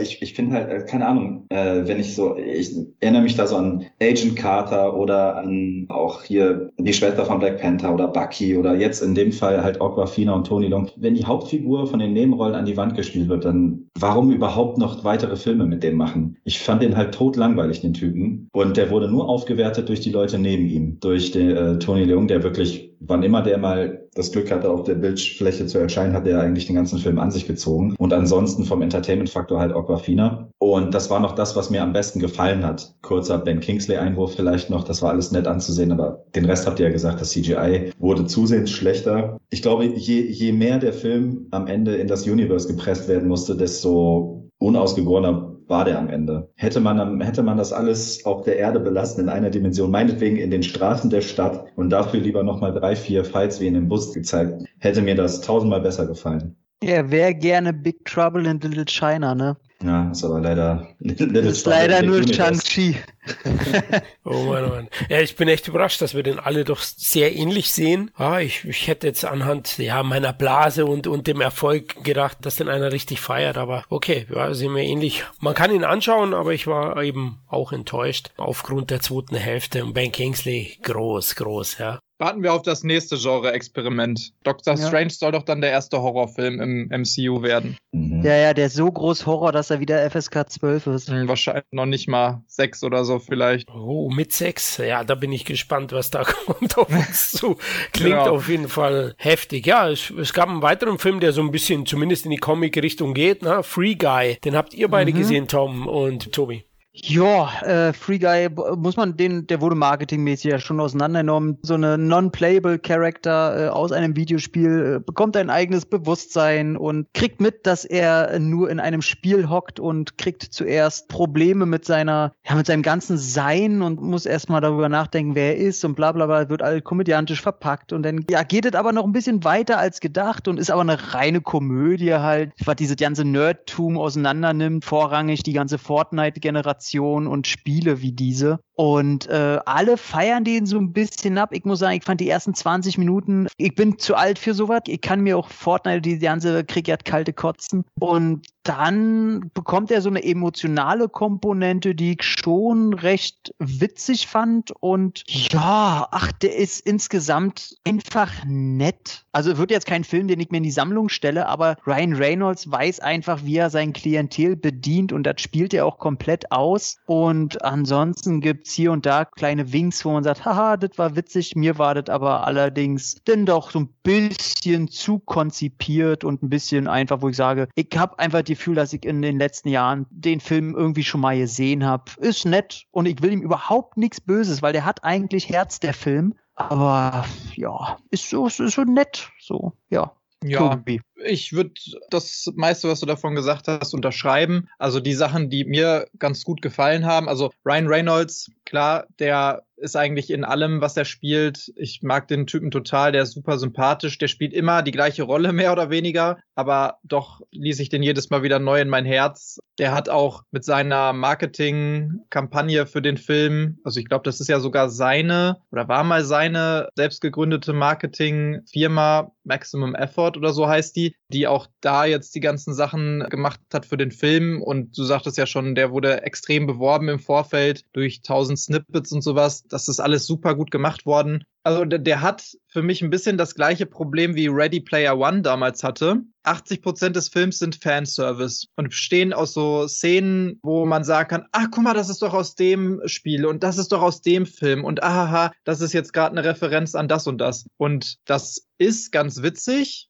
aber das reicht auch für mich nicht, um einen ganzen Film zu tragen. Jetzt hast du halt noch ganz witzige Charaktere daneben bei und ja, das ganze Konzept funktioniert auch gut für mich. Auch die Effekte sind hier zum Beispiel deutlich immer homogener. Ja, also man sieht immer, dass es Effekte sind natürlich und die sind jetzt auch nicht immer total toll, rein was das CGI angeht, aber es passt perfekt hier rein, weil die müssen auch nicht toll sein, weil es soll ja eine Videospielwelt sein, in der nicht alles halt perfekt aussieht oder in der nicht alles halt echt aussehen muss, sondern halt nach Videospiel. Deswegen mhm. ist es hier überhaupt nicht schlimm. Es sind ein paar wirklich sehr witzige Ideen auch drin. Äh, Taika Waititi spielt ja auch mit, genau, und der dann diesen Endgegner gebaut oh. hat, also im oh. Prinzip Ryan Reynolds nur mit Arnold Schwarzenegger Körper aber leider haben sie vergessen, Gehirn einzubauen, so ungefähr könnte man das beschreiben. Super lustig meiner Meinung nach und auch so ein paar wieder augenzwinkernde Szenen, die in Richtung Disney gehen, ohne jetzt zu viel zu verraten in der letzten mhm. Szene oder auch gegen gut. Marvel gehen und so und das finde ich auch schon immer ganz witzig. Also mich hat der gut unterhalten von Anfang bis Ende. Es war immer genug so im Hintergrund los, um wirklich nochmal hier ein Easter Egg zu finden oder da ein Easter Egg zu finden und ich finde, das, was am wichtigsten für mich ist bei so einem einem Film, der hat Herz. Also mhm. für mich fühlte sich so an, als hätte der Film Herz und am Ende bin ich da rausgegangen und hatte ja eine ne gute, glückliche Stimmung und dachte mir so, das war doch echt ganz schön. Ja, das ist die jetzt nichts, was mich weggeblasen hat, aber Ich fand die Realszenen außer Taika Waititi, den ich völlig, also jede Szene hätte ich gern rausgeschnitten mit denen, den fand ich so schlimm. Aber Taika Waititi? ähm, ja, da ich gedacht, das ist äh, gerade jede Szene für einen Sechsjährigen, fand ich so ganz, ganz schlimm. Aber äh, die, die Hauptcharaktere in der realen Welt, die haben dem Film echt gutes Futter gegeben. Also die fand ich wirklich herzlich und toll und wirklich, ah, das war ein guter Grund, immer wieder in diese digitale Welt da reinzustolpern. Und es war aber auch nicht so ein, also es war nicht so typisch aufgelöst, finde ich. Also Mhm. im Endeffekt hattest du ja so eine Love Story, ja auch, das zeigt ja auch schon quasi der Film, das ist ja so die Prämisse, wodurch das Ganze anfängt. Der Hauptcharakter, dieser Nicht-Spieler-Charakter, der halt von Ryan Reynolds gespielt wird, der verliebt sich in eine echte Spielerin sozusagen oder in den Avatar dieser echten Person in dem Spiel. Aber es wird hinterher nicht so aufgelöst, so Happy End-mäßig, ja, okay, und dann haben sie ihre große Liebe gefunden und fertig, sondern es sind eigentlich so ein paar schöne Sachen damit drin, so, ja, aber es ist doch alles gut, solange du glücklich bist und man muss nicht immer die große Liebe da vor sich haben, um glücklich zu sein, sondern muss, man muss einfach verstehen, was Glück ist und man kann auch anders glücklich sein, wenn man seine Freunde um sich hat und einfach, ne, diese Freiheit hat und so. Also, es ist schon, ich fand es schon cool und ich, ich hatte einfach ein gutes Gefühl hinterher, als ich da rausgegangen bin und was man auf jeden Fall auch noch erwähnen müsste, ist, es ist einer der wenigen AAA-Filme in diesem Jahr oder generell in den letzten Jahren, die eine halbwegs originelle Geschichte haben und nicht der 17. Teil von irgendeinem Franchise sind oder generell irgendwas anderem angehören, sondern einfach quasi komplett eigenständig und unabhängig geschrieben und dann halt ins Kino gebracht, was ja die meisten Produktionsfirmen heutzutage eigentlich sich gar nicht mehr trauen. Aber was mich immer noch extremst nervt bei solchen Filmen ist, dass die immer noch nicht schaffen, dass die mal raus aus diesem Klischee kommen, dass alle Gamer irgendwelche vertrottelten Nerds im Keller ihrer Mutter sind. Also das, das nervt mich tierisch. So, das Klischeebild muss natürlich immer noch da sein. Ja, okay, klingt auf jeden Fall interessant. Also eine Mischung aus Truman Show meets äh, Ready Player One, oder? Okay. Ja, komplett. Mhm. Ja, das, das kommt gut hin. Okay, werde ich mir auf jeden Fall anschauen. Ja, die Nerds, die im Keller wohnen. Wir haben im Keller ganz was anderes, ne? Vor allem der Tom, der alte Saw-Fan. Ja, äh, Bondage-Fan. Ich habe nichts gesagt. Ich werde nie vergessen, wir hatten Roundup und dann redest du von einem Gagball oder wie hieß das? Ich habe das noch nie, das musste ich danach googeln. Also wer hier Gagball googeln muss, der kann diesen Chat bitte verlassen. Ja, ja, ich kann mich nur gut erinnern. Ja. Okay, okay. Ja, gut. Also e- einiges von dir wirklich gelernt, da bin ich auch froh. Sehr schön. Sehr schön. Sehr schön. Ja, Videospiele, Boss-Level, Micha, hast du gesehen. Ja, richtig. Ich habe schon gehofft, dass du die Überleitung schaffst, weil mir keine gute eingefallen ist. Aber Videospiel trifft's ganz gut. Also ähm, ich habe ja eben schon über einen Film auf Prime gesprochen, äh, bei dem es um Zeitschleifen geht. Und Überraschung, jetzt geht's um einen Film bei Prime, bei dem es um Zeitschleifen geht. Und tatsächlich finde ich auch den echt gelungen. Also der hat auch richtig Bock gemacht, auf einer anderen Art und Weise, äh, auf einer deutlich brutaleren Art und Weise als Palm Springs. Aber ich glaube, wenn man einfach so, ich sag mal, wenn man so ein bisschen auf 90er-Action steht und Frank Grillo mag, dann sollte man den auf jeden Fall gucken, weil gerade Und Frank... wer tut das nicht? Genau. Den Grillmaster, ja.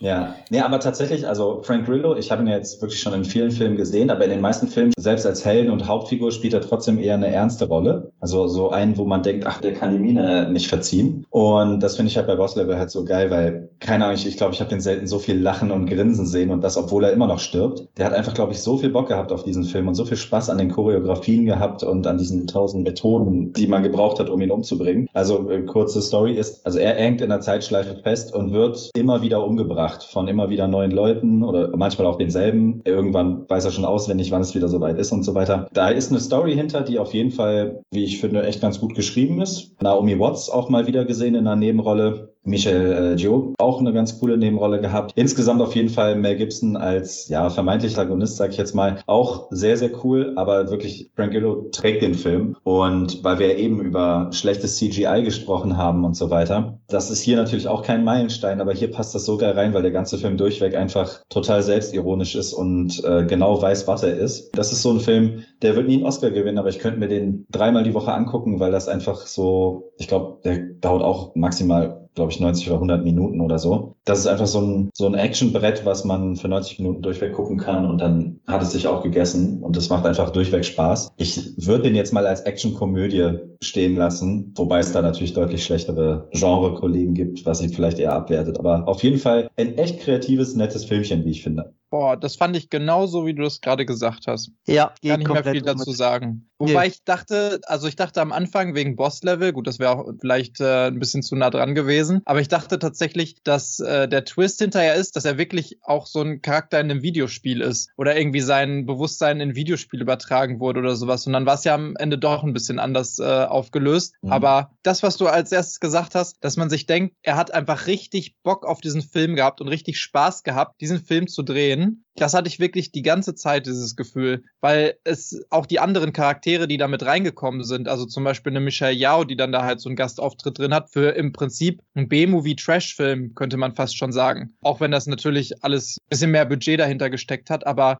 der macht einfach nur Spaß, den zu gucken und alles passt mhm. soweit. Es ist nicht alles auf AAA-Niveau, muss es aber auch gar nicht sein, weil das perfekt auf dem angemessenen Level für den Film ist. Sowohl die Action als auch der Humor, als auch die Effekte und sowas fand ich ganz genauso. Ich fand sogar, dass der, der hat sogar ein bisschen Herz, so komisch das auch klingt bei dem Cast mhm. und bei dem Thema. Aber äh, gerade er in der Beziehung mit seinem, das ist übrigens auch sein echter Sohn. Ah, Vater, ernsthaft? Ja, ja. Mhm. Vielleicht deswegen so eine Art Bindung zwischen den beiden, das kann natürlich sein, ist vielleicht einfacher. Aber keine Ahnung, man hat einfach durchweg das Gefühl, dass Frank Grillo voll bei diesem Film ist irgendwie. Ich glaube, das ist für Voll. uns auch einfach die perfekte Mischung. Ne? Du hast da einen angepissten Typen, der mit dieser ganzen Jugendkultur nichts zu tun haben will, der immer noch wie 18 Jahre mit seiner Lederjacke rumrennt und den ganzen Scheiß nichts wissen will. Und ihm gegenüber wird halt jedes Klischee bedient, was eigentlich aus einem Videospiel kommen könnte. Und das ist natürlich die perfekte Mischung. Und wie er mit diesem stoischen, ich hau euch alle auf die Fresse und danach sauf ich mir einen weg Attitüde, ist einfach, wie du schon auch sagtest, ich hatte den geguckt und hatte sofort Bock, den nächsten Tag einfach nebenbei auch laufen zu lassen. Weil ja. er ist einfach so, also eine Unterhaltungsbombe ohne Anspruch, es sei denn eben auf den direkten Unterhaltungswert gemünzt. Ey, der ist großartig. Okay, dann muss ich den endlich mal schauen. Das erzählt mir eigentlich jeder. Jeder wichst mir das in die Ohren, aber hab's immer noch nicht geschafft. Zu Recht. ja. Da kann man auch mal wirklich gut zwischendurch gucken. Okay, ja gut, dann werde ich werde ich's neben Bügeln machen, ja. Und ich finde, was der gut gemacht hat, ich habe mir ja keinen Trailer angeguckt, kannte nur die Prämisse und er schafft es irgendwie alle 20, 25 Minuten noch einen Schritt weiter zu gehen, den ich äh, im ersten Anlauf überhaupt nicht gecheckt habe, dass der noch so weit gehen würde, storytechnisch. Ja, das stimmt. Da sind wirklich einige Sachen, das meinte ich auch gerade mit, das wird dann doch ein bisschen anders aufgelöst, als ich dachte. Es hätte gereicht für den Film, wenn man einfach dieses Konzept durchgezogen hätte und am Ende hat er dann irgendwie doch geschafft, also so ein bisschen wie bei und täglich grüßt das Murmeltier, irgendwann quasi diesen Tag einmal komplett durchzuziehen und dann ist er am Ende angelangt und genau. fertig. Aber das hat er halt nicht gemacht, sondern er hat sich doch gedacht, setze ich doch noch mal einen drauf, dann versuche ich hier noch mal so eine kleine Wendung einzubauen und dann hier noch mal mhm. so einen mhm. kleinen Irrweg und sowas funktioniert nicht gut, dann sterbe ich halt wieder, versuch's nochmal anders. Und es baut sich doch noch viel mehr Substanz auf für den Film im, im Laufe des Films, als ich äh, am Anfang damit gerechnet habe. Ja, Gut, wird auf jeden Fall geschaut. Ja, ich freue mich auch schon auf Fast 9. Tom, zu Recht, ist ja auch ein nettes kleines Filmchen. Ein äh, nettes kleines Alter, Filmchen Falter. mit einem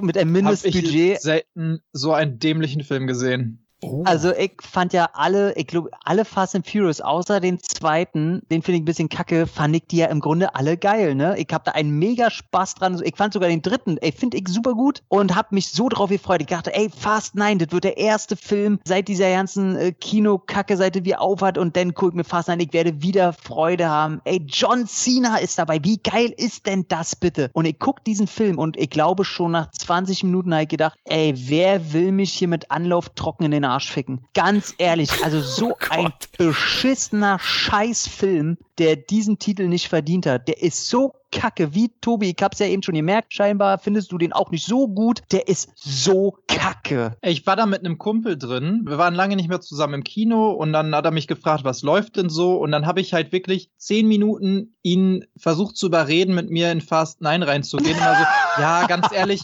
also ich weiß, die sind jetzt alle nicht so super niveauvoll, aber das war schon immer mein Guilty Pleasure. Mhm. Also, ne, andere, die gucken gerne Transformers, wo ich nach zehn Minuten Minuten einpenne und trotzdem die 10 Minuten schon total scheiße fand. Bei mir waren es die Fast and Furious Filme bis jetzt. Ich muss sagen, ja, die haben kein Niveau. Ja, die Dialoge sind teilweise wirklich saudämlich, aber du hast coole Action. Es ist im Prinzip eher ein Superheldenfilm, der sich auch nicht ernst nimmt. Die ganze Reihe nimmt sich schon lange nicht mehr ernst. Ne? Action. Genau, handgemachte Action, super Stunt, Leute dahinter und ich habe jeden Film genossen wenn du mit dem Hintergrundgedanken reingegangen bist, ja, es ist saudämlich, aber es ist unterhaltsam. Und mhm. so habe ich ihm das auch versucht zu verkaufen irgendwie. Und während des Films war ich schon die ganze Zeit so, oh mein Gott, oh mein Gott, das tut mir so leid mhm. für meinen ja, Kumpel, der sowieso schon keinen Bock hatte auf so, so eine Art Film irgendwie großartig. Und dann kommen wir raus. Es war wirklich so fünf Minuten Stille. Und dann sagt er nur, boah, war das ein saudämlicher Film. Und ich konnte einfach nichts dagegen sagen. Nee, ich konnte nichts dagegen nicht. sagen. Es war wirklich einfach nur so, ja, tut mir leid, da hast du recht. Ich hatte mit was anderem gerechnet und es hört gar nicht auf, wenn du anfängst, dir irgendwelche Nein, dummen genau. Szenen aus dem Film so auszudenken von oder Anfang versuchst so darzulegen. Von Anfang bis Ende sind da so viele saudämliche Sachen drin,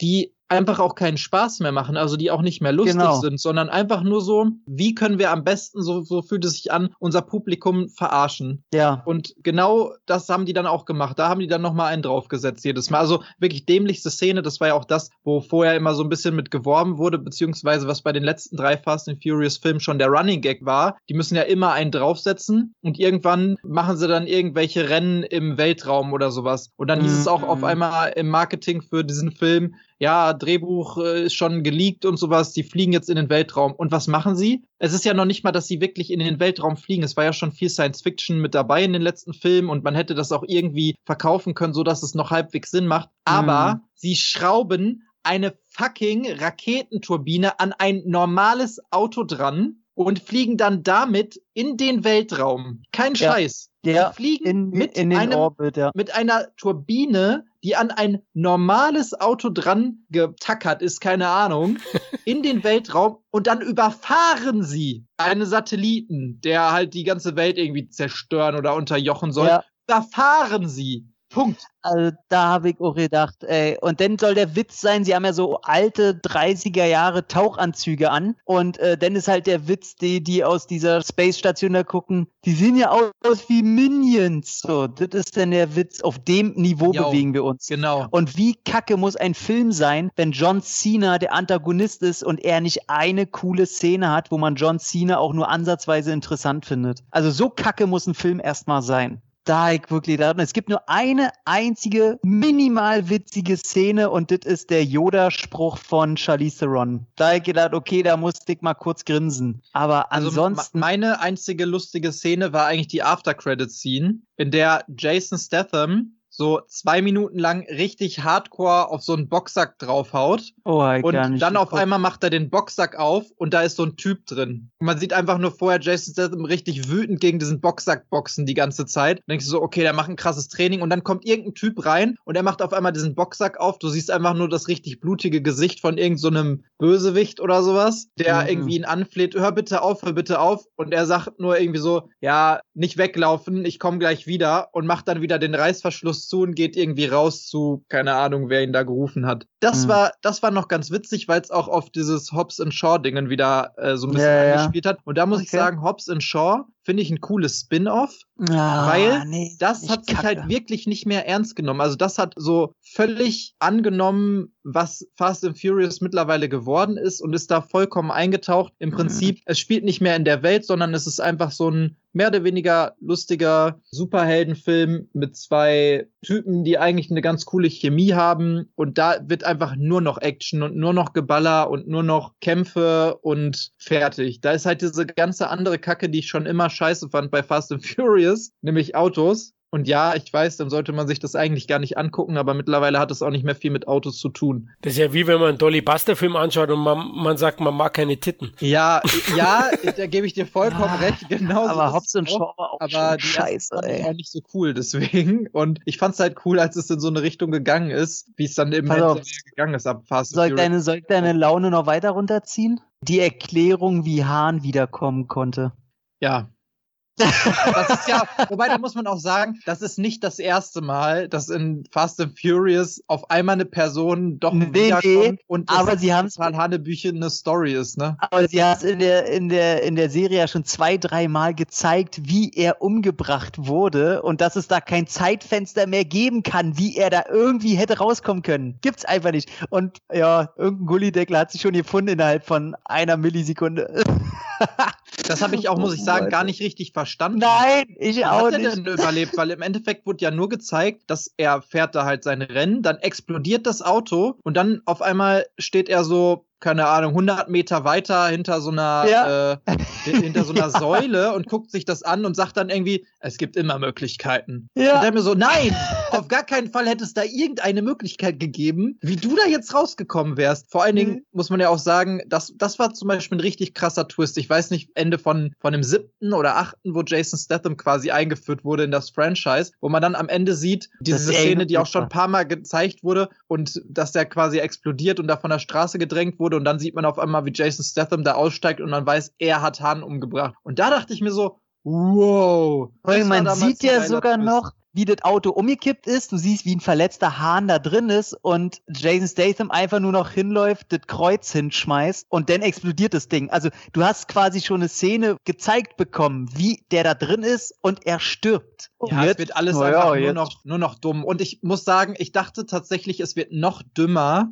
als sie so ein bisschen damit gespielt haben am Anfang. Oh Gott, Hier, ey. wie, heißt der äh, schwarze? Tyrese Ty Gibson. genau, Tyrese Gibson, wie er nämlich am Anfang so ein bisschen das ins Lächerliche zieht, dass es halt, muss man auch sagen, am Anfang ist da so eine Szene, wo die irgendwie im Dschungel sind und Oh, müssen da irgend so ein Device ey. retten und dann kommt da auf einmal eine Armee mit so 50 Leuten, die die ganze Zeit einfach nur auf die draufballern und natürlich wird keiner auch ein einziges Mal von dem Team getroffen und er guckt dann so quasi und er hat auch an seiner Jacke, hat er einfach Einschusslöcher. Überall an seiner Jacke. Aber er wurde nicht ein einziges Mal von irgendeiner Kugel getroffen. Und dann ist das so ein Running Gag innerhalb des Films, dass er denkt, er wäre unverwundbar. Und ich Hm. dachte wirklich, die gehen jetzt noch diesen Schritt und zeigen dann irgendwie, dass er wirklich unverwundbar ist. Sie oder sind die so neuen in diese oder was? ja, irgendwie sowas, so dass die jetzt wirklich irgendwelche Superfähigkeiten haben oder sowas. Das sollte ja so ein bisschen so, selbstironisch sein, aber ich fand es einfach nicht mehr so witzig, weil im Endeffekt ist ja genau das auch eines der Probleme des Films oder dieses Franchises mittlerweile. Es ist egal, was die machen. Die können mit dem Auto, die sagen ja sogar schon, ja, ist unser Todesurteil, wenn wir jetzt halt mit dem Auto hier oben sind, weil wir können nie wieder zurück, weil es gibt ja auch keinen Fallschirm oder irgendwas, wenn wieder zurück zur Erde gehen und alles wird halt im Prinzip explodieren. Und im Endeffekt schaffen die es selbst aus dem Weltraum in einem Auto sitzend, sich wieder irgendwie zu retten. Also Ja. es, es macht Also, alles. mich hat der einfach nur wütend Film. gemacht. Der Film hat mich richtig wütend gemacht. Ey. Ja, also es Ja. ist wirklich. Scheiße. Also wirklich, weil der so enttäuschend ist, kriegt der wirklich von mir so eine 1 von 10. Der ist auf, in allen Belangen ist der richtige Scheiße. Ja, Also ich muss sagen, Hauptsache Emotionen, Tom. Sehr schön, dass du wenigstens wütend geworden bist, dass er dich nicht irgendwas hat er in dir ausgelöst. Genau. Ja, ist, ist, war heute nicht, äh, ist heute nicht der letzte Film. Oh, okay. Aber jetzt kommen wir zu einer weiteren Actionkomödie, nenne ich es mal Killers Bodyguard 2. Micha, hast du gesehen? Ja, habe ich gesehen, aber ich will ihn auch nur ganz kurz anreißen. Ich mochte den ersten einfach, weil ich fand, dass Ryan Reynolds und Samuel. Jackson, die hatten eine ganz coole Chemie miteinander und irgendwie war der Film, das Pacing stimmte auf jeden Fall und im zweiten Teil habe ich, glaube ich, nach spätestens nach einer Stunde habe ich ausgemacht und wirklich nicht mehr weitergeguckt, weil ich einfach so gestresst, genervt war von diesen unsagbar dummen Nebenrollen. Selma Hayek ganz vorneweg grausam. Hm, war sehr Ja. schön im ersten. Ich mag sie und es tut mir einfach so leid. Es tut mir einfach so unfassbar leid. Wenn du das im ersten Teil schon nicht mochtest, ihr Auftreten, das wird im zweiten Teil so auf die Spitze getrieben, so richtig stumpf, dumm, dass keine Ahnung jeder Trottel machen würde, wenn irgendwie mal ein Witz auf einer Geburtstagsparty funktioniert hat, geht er zum nächsten Geburtstag und erzählt drei davon. So ungefähr funktioniert das bei Selma Hayek. Äh, oh ja, äh, ich bin eine Latina, ich muss mit dem Klischee spielen. Und Samuel L. Jackson sagt dann statt 150 Mal Motherfucker, sagt das eben 200 Mal. Oh geil, richtig witzig. Und dazu dann Ryan Reynolds, der diese eine Rolle nur spielen kann. Oh, keine Ahnung, ich fand den unfassbar schlecht. Ist für mich tatsächlich im Moment auf jeden Fall mit einer der schlechtesten Filme, die ich gesehen habe dieses Jahr. Würde ich absolut nicht empfehlen, den zu gucken, weil das richtiger Zeitverlust ist einfach. Dann guck dir doch Fast and Furious nochmal an. Auf gar keinen Fall. Die ganze Reihe hasse ich durchweg. Insofern, wenn ich, werde ich mir die Scheiße ganz bestimmt nicht geben. Ich glaube, der beste Teil war tatsächlich für mich Hobbs Show. Und das liegt an äh, Statham und Dwayne Johnson und eben nicht Glatzen Diesel und Michelle ja. Rodriguez ja. und äh, Familie. Boah, ey, da könnte ich auch brechen auf die, auf die ganze Crew. Oh, da wird der neunte ja. Ey, äh, also so wie ihr es beschrieben habt, ist das tatsächlich, glaube ich, der erste, den ich mir dann auch gar nicht erst angucken werde. Also, naja, auf jeden Fall äh, Hitman's Wife's Bodyguard oder so ähnlich heißt er dann auch noch. Nee, nicht angucken. Geld sparen, Zeit sparen, was auch immer. Irgendwas sparen, aber nicht gucken. Ja. Tom, mhm. sollte ich vielleicht dann den neuen Wahlberg stattdessen schauen? Boah, Infinite, ne? Für mich war es ja eher der neue Antoine Fuqua, weil irgendeiner posaunt ja immer rum, dass der Typ gute Filme macht. Und Infinite, ich weiß ja nicht, sollte der bei uns ins Kino kommen oder über Paramount Plus, dann nur über deren Streamingdienst, äh, was ja hier über Amazon Prime läuft. Ich weiß nicht, auf jeden Fall hat Amazon Prime den irgendwie aufgekauft, reinbekommen. Ähm, der ist seit gestern dort. Und ich dachte mir, och, guckst du mal. Hm, Boah, ich habe so eine Lustlosigkeit bei diesem Film empfunden. Also den, den kannst du richtig komplett. Guck dir Old Guard an auf Netflix und Infinite, und das ist nicht übertrieben, ist derselbe Film. Das ist einfach derselbe Film wie Old Guard, nur Haus Mark Wahlberg drin. Gedacht. Ja, und äh, wieder irgendwelche Typen, die unendlich lange leben können und die dieselbe Bildsprache, dieselben egalen Figuren, dieselbe Alibi-Handlung, wieder irgendeine Waffe, die die ganze Menschheit vernichtet, wenn die Neo falten. Ja, wieder stimmt. Und Old Guard war ja schon nicht gut, ne? Old Guard war scheiße unter meinem Stiefel. Und jetzt kann sich Kotze gleich dazu hier sind. Nee, wobei Infinite ist noch so, so ein, so ein halber Kotzkrümel besser als Old Guard, was einfach daran liegt, dass du hier und da eine Actionsequenz hast, die für ein paar Sekunden funktionieren. Also anstatt peinliche Szenen hast du hier eher lustlose Szenen, was schon mal eine Aufwertung ist, so traurig das klingt. Aber du hast nicht eine Szene, die auch nur ansatzweise in Erinnerung bleibt, was traurig ist, wenn du die siehst, in welchen Locations oder mit welchem Aufwand da Action-Szenen im Grunde inszeniert wurden. Ich sag mal so, du hast eine Szene, wo, wie heißen diese riesigen Flugzeuge auch aus Fast and Furious, die auf der drei Kilometer Landebahn da rumfahren? Wie, wie heißen diese, diese Jumbo-Jets? da fliegt ein Jumbojet am Ende hoch, ist schon so irgendwo an den Klippen und Mark Wahlberg springt mit einem Motocross-Motorrad von der Klippe mit einem Samurai-Schwert auf diesen Jumbojet und hält sich dann da fest. Cool! Zum Glück äh, haben die Leute heute noch Anspruch. Also, nee, einfach ein Nichts von einem Film. Komplett. Von Anfang bis Ende. Ich sage aber, dass man mit einem zweiten Teil und einem Regisseur, der da eine Vision und einen Stil reinbringt, immerhin irgendwie da noch was rausreißen könnte. Das ist quasi die, die Kack-Version von Assassin's Creed und das heißt ja schon was. Boah, du bist der Gnadenlose, Halleluja. Also Old Guard habe ich bis heute nicht angeschaut. Ich werde dann lieber den Fuqua-Film schauen, weil er geht immer eine halbe Stunde weniger. Also das ist schon mal ein Vorteil mit 105 Minuten gegen 135. Das nervt mich auch oft. Bin ich mal gespannt, aber war schon hart. Gut, dass ich Prime habe. Da muss ich mir zumindest kostentechnisch keine Gedanken machen. Wie ist bei den anderen? Bock drauf oder? Nee, so gar nicht. Jetzt nicht mehr. das dachte ich mir, ja. Ja, wir sollten auf jeden Fall positiv das heutige Roundup abschließen und da haben wir den Film mit den vier Buchstaben aufgehoben. Ich denke. Doom. Nein, nicht Doom. Eieiei, der Tom, der muss noch mal in die Schule, glaube ich. Katastrophe, der Junge. Nein, nein, natürlich der Wüstenplanet. Vier Buchstaben. Den Jay hat jetzt keiner gecheckt. Ich bin schon genau wie bei Michas Geburtstagsparty da. ich fand den gut. Alter, lacht man über Witze immer noch mit einem anerkennenden Lächeln. okay, das hast du gut gerettet.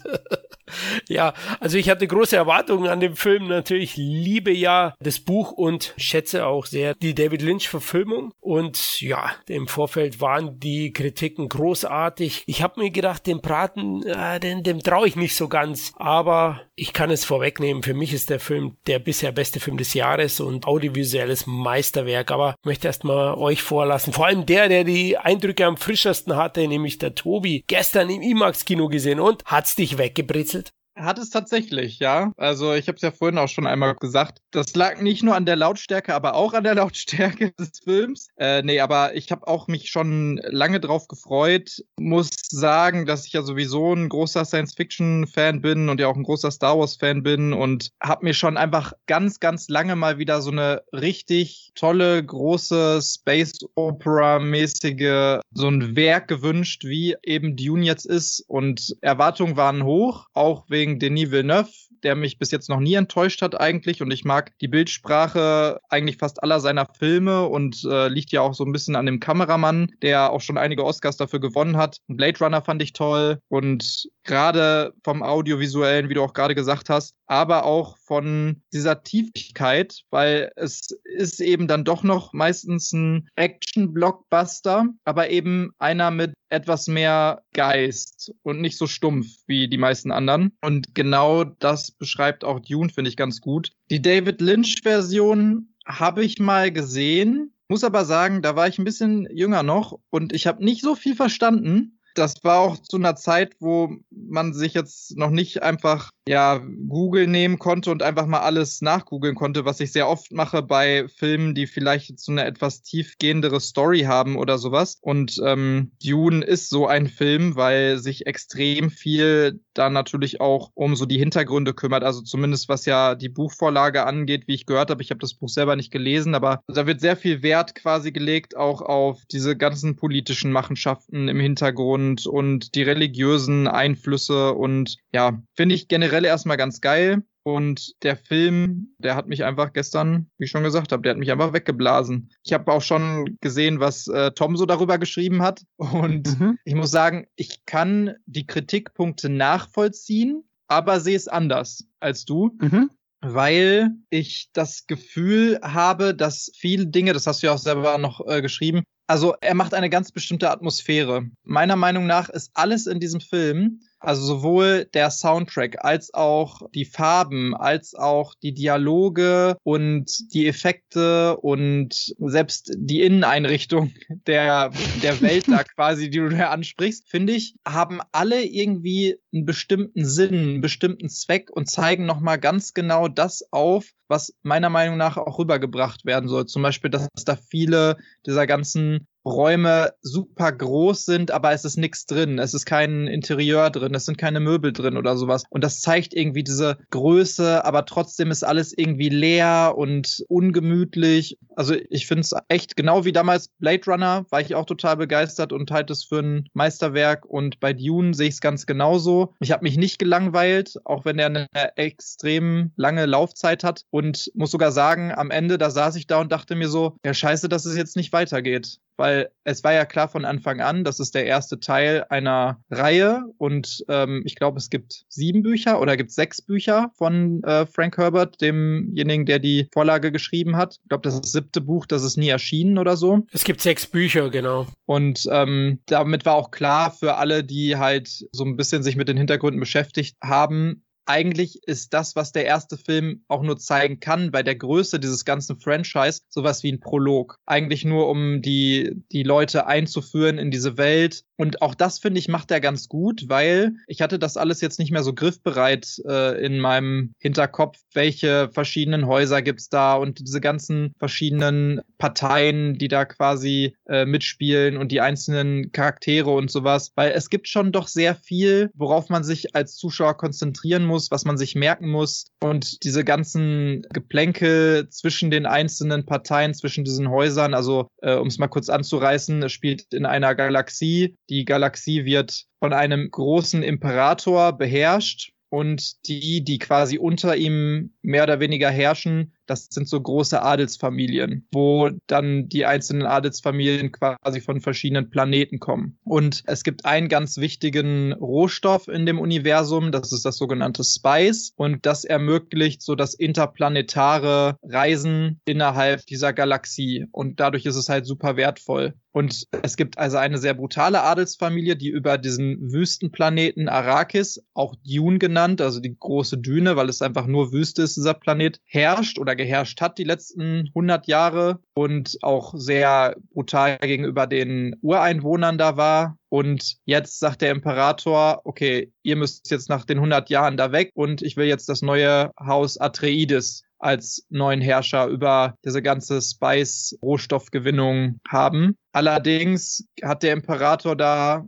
den ein oder anderen Hintergedanken und macht das nicht, um dem Haus Atreides einen Gefallen zu tun. Und äh, viel mehr will ich da auch gar nicht so drüber erzählen, wenn man den jetzt noch schauen möchte und die Vorlage nicht kennt. Aber es, es sind sehr, sehr viele, wie gesagt, Parteien, Fähigkeiten, die die einzelnen Leute haben, technische Gerätschaften und auch diese ganzen politischen Hintergründe, die dann auch Jahrhunderte teilweise zurückgehen oder sowas, die man sich merken muss. Und doch hat der Film es geschafft, mir alles so zu erklären, dass ich immer wusste, wovon gerade geredet wird und was gerade passiert. Und ich finde, das hat zum Beispiel der David Lynch-Film bei mir zumindest damals nicht so gut geschafft. Deswegen bin ich einfach jetzt total gespannt, wie es noch weitergeht. Der Film endet so ein bisschen da, wo es eigentlich jetzt erstmal so richtig losgeht mit der Story oder zumindest lässt sich das so ein bisschen vermuten und ist eigentlich nur so ein kleiner Wegbereiter. Das ist schade, aber das war natürlich nicht anders zu machen, weil man kann keinen 10-Stunden-Film irgendwie rausbringen, der sofort das ganze Franchise abdeckt. Aber auch nochmal Angst und Bange geworden, weil es ist noch gar nicht klar, ob überhaupt ein zweiter Teil jetzt kommen sollte. Das wird ein bisschen natürlich an dem Erfolg von äh, Dune liegen. Und das könnte so ein bisschen den, also ohne da jetzt zu hochgreifen zu wollen, was für tolle Typen wir doch sind, aber den Durchschnittsfilme-Gucker, der einfach so ein bisschen Action, Science Fiction oder irgendwas in Richtung Star Wars erwartet, könnte das doch etwas überfordern oder zumindest die Erwartungen ein bisschen enttäuschen, meiner Meinung nach.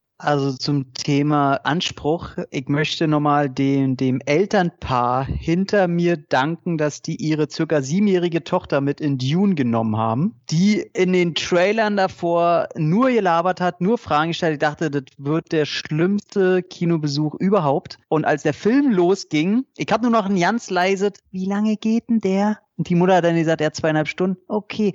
Und dann wollte die noch irgendwas sagen und dann fängt der Film ja zum Glück an mit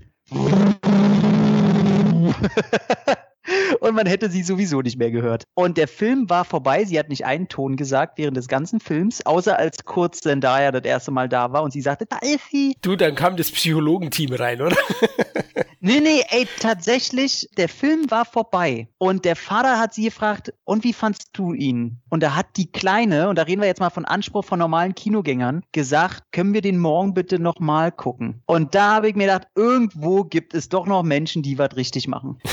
also da habe ich mir gedacht, äh, da gibt's keine Entschuldigung mehr für von wegen, das ist dann doch was für anspruchsvolle. Nee, das ist einfach mal kein dummes Kino. Und ich finde es immer schön, ich habe dem Film eine Wertung, ich glaube 7 bis 7,5 gegeben. Und ich finde es sehr schön, wie ich seitdem mich im Internet rechtfertigen muss, wie ich den so niedrig bewerten kann. Ich finde ihn ja völlig okay. Und ich, ich muss sagen, die, die negativen Sachen, die ich ihm anspreche, sind alle komplett subjektiver Natur. Also dass generell die, die ähm, sehr entschleunigte Erzählsprache einfach nach 90 Minuten bei mir dann doch irgendwann den Effekt hat, dass ich sage, okay, jetzt wäre ich langsam echt müde, das soll hier langsam mal was passieren. Dass die, die Schauspieler, die alle drin vorkommen, außer Josh Brolin und wie heißt der Oscar Isaac, einfach keine davon irgendwie zu meinen Lieblingen zählt und die mir auch dann irgendwie egal sind dadurch, was natürlich dumm ist, weil die eine Rolle spielen, aber irgendwie erreichen die mich auch nicht. Auch wenn ich sehe, dass äh, gerade äh, Rebecca Ferguson sich den Arsch abspielt, war mir das irgendwie, äh, ich muss sagen, der Film war vorbei und es tut mir echt wahnsinnig leid. Der war vorbei. Ich habe mir gedacht, wie bei einem schönen Gemälde, wartet mal geil, wieder sowas zu sehen. Aber einen zweiten Teil bräuchte ich jetzt auch nicht gleich. Und das Dreckige von den David Lynch-Filmen, das habe ich sowas von vermisst. Also wenn du da diesen Arrakis-Typen da siehst in seinen Ölschwimmen, der hat überall Pickel und eklige und der hängt dann, sieht einfach aus wie ein fetter, ekliger Zellhaufen. Und dann hast du hier so einen so einen Skarsgård, der da hübsch geil geschmiegt äh, mit Öl beschmiert da irgendwie aus seiner Wanne steigt, da ich mir gedacht, ach nö, da fehlt mir aber ganz schön das Kantige. Ich weiß, ja, gehört auch alles, alles recht, ja. und, und da muss ich auch sagen, da hat mir dann auch so ein bisschen gefehlt, dass die, die Bösewichte, die Arakis, natürlich, vielleicht wird's noch mehr anders erzählt in den weiteren Teilen, aber wenn ich da auf so einem Planeten lebe, wo nur grau in grau ist, nur Winde und alle tragen so schwarze Rüstungen und sind bleich wie die, wie sie Schneemänner und reden nur,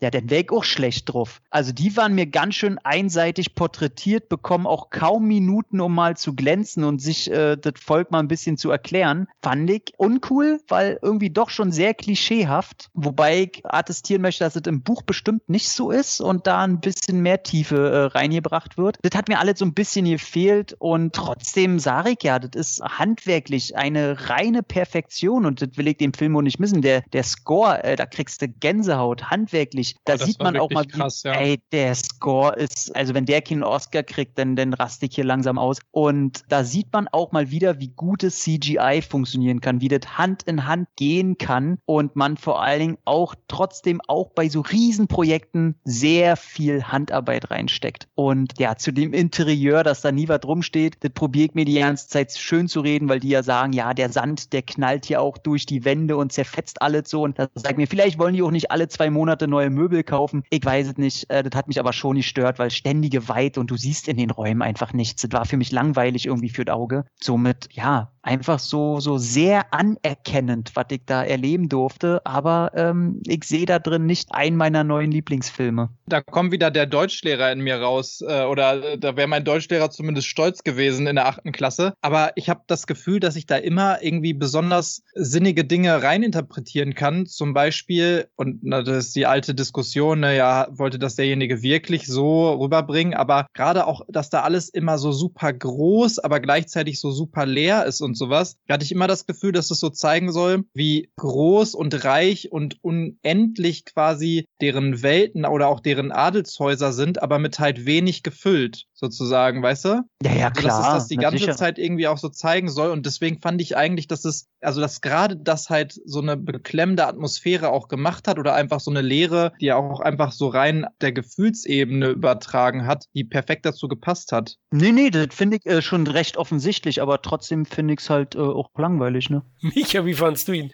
Ja, also vorweg, ich hatte beim letzten Villeneuve, beim Blade Runner, das, das Gefühl, also der hatte mich beim ersten Gucken enttäuscht. Ein halbes Jahr oder ein Jahr später habe ich den erst wieder geguckt und bin seitdem halt total begeistert davon. Und deswegen hatte ich bei Dune schon so ein bisschen Sorge, ob mir das da ähnlich geht. Oder beziehungsweise habe mir eingeredet, diesmal wird es nicht so sein, diesmal wirst du es richtig einordnen. Aber ich habe einfach das Problem, ich habe das Buch nicht gelesen. Dass ich den Lynch-Film gesehen habe, ist viel zu äh, länger her, als ich zugeben möchte. Und äh, deswegen sind meine Kritikpunkte wahrscheinlich von Buchlesern, können die direkt widerlegt oder erklärt werden. Also audiovisuell, habt ihr jetzt schon gesagt, muss ich nicht wiederholen. Auf jeden Fall das Kinoerlebnis des Jahres. Ich glaube, da kommt jetzt auch nichts mehr dran, was dieses Jahr noch kommt. Zumindest wenn man ansatzweise auf die Kameraarbeit von Greg Fraser steht oder die Musik von Hans Zimmer oder eben die, die gesamte Bildsprache und Erzähltempo von Dennis Villeneuve selbst. Also ich glaube, wer Blade Runner oder Rival liebt, der, der wird auch mit Dune was anfangen können. Aber tatsächlich gab es auch zwei, drei Sachen, die mir dann nicht so gut gefallen haben oder die mich zumindest so ein bisschen rausgeworfen haben. Wenn der Film ein Prolog ist, warum braucht er dann so viele Figuren? Und auf der anderen Seite finde ich diese Tragweite des Ganzen, also dieser ganze Druck, der auf dem Haus Atreides und auf dem kommenden Herrscher liegt zum Beispiel, der wird mir nicht wirklich klar und genau dasselbe gilt für die Völker, die auf Arrakis eben dieses Spice äh, herausackern müssen. Das wird zwar einmal gezeigt, dass man locker bereit wäre, sie zu opfern, als der Sandwurm angreift und so weiter, aber das reicht mir nicht, auch nicht in einzelnen Dialogen, wenn einer da eine Palme gießt und dann sogar noch das rechtfertigt, anstatt irgendwie zu zeigen, in was für einem Übermaß man lebt. Also was ich sagen will, ist, man sieht diese ganzen Völker dahinter nicht. Also mit wem soll ich überhaupt mitfiebern oder mitleiden, außer mit diesen drei, vier nicht grinsenden, äh, lächelnden Figuren, die in, im Vordergrund stehen. Und selbst bei den Fremen ist das so. Also bei den vier vier, fünf Fremen Figuren, die man so sieht. Wobei ich da noch finde, dass Javier Bardem in den paar Minuten, in denen er auftaucht,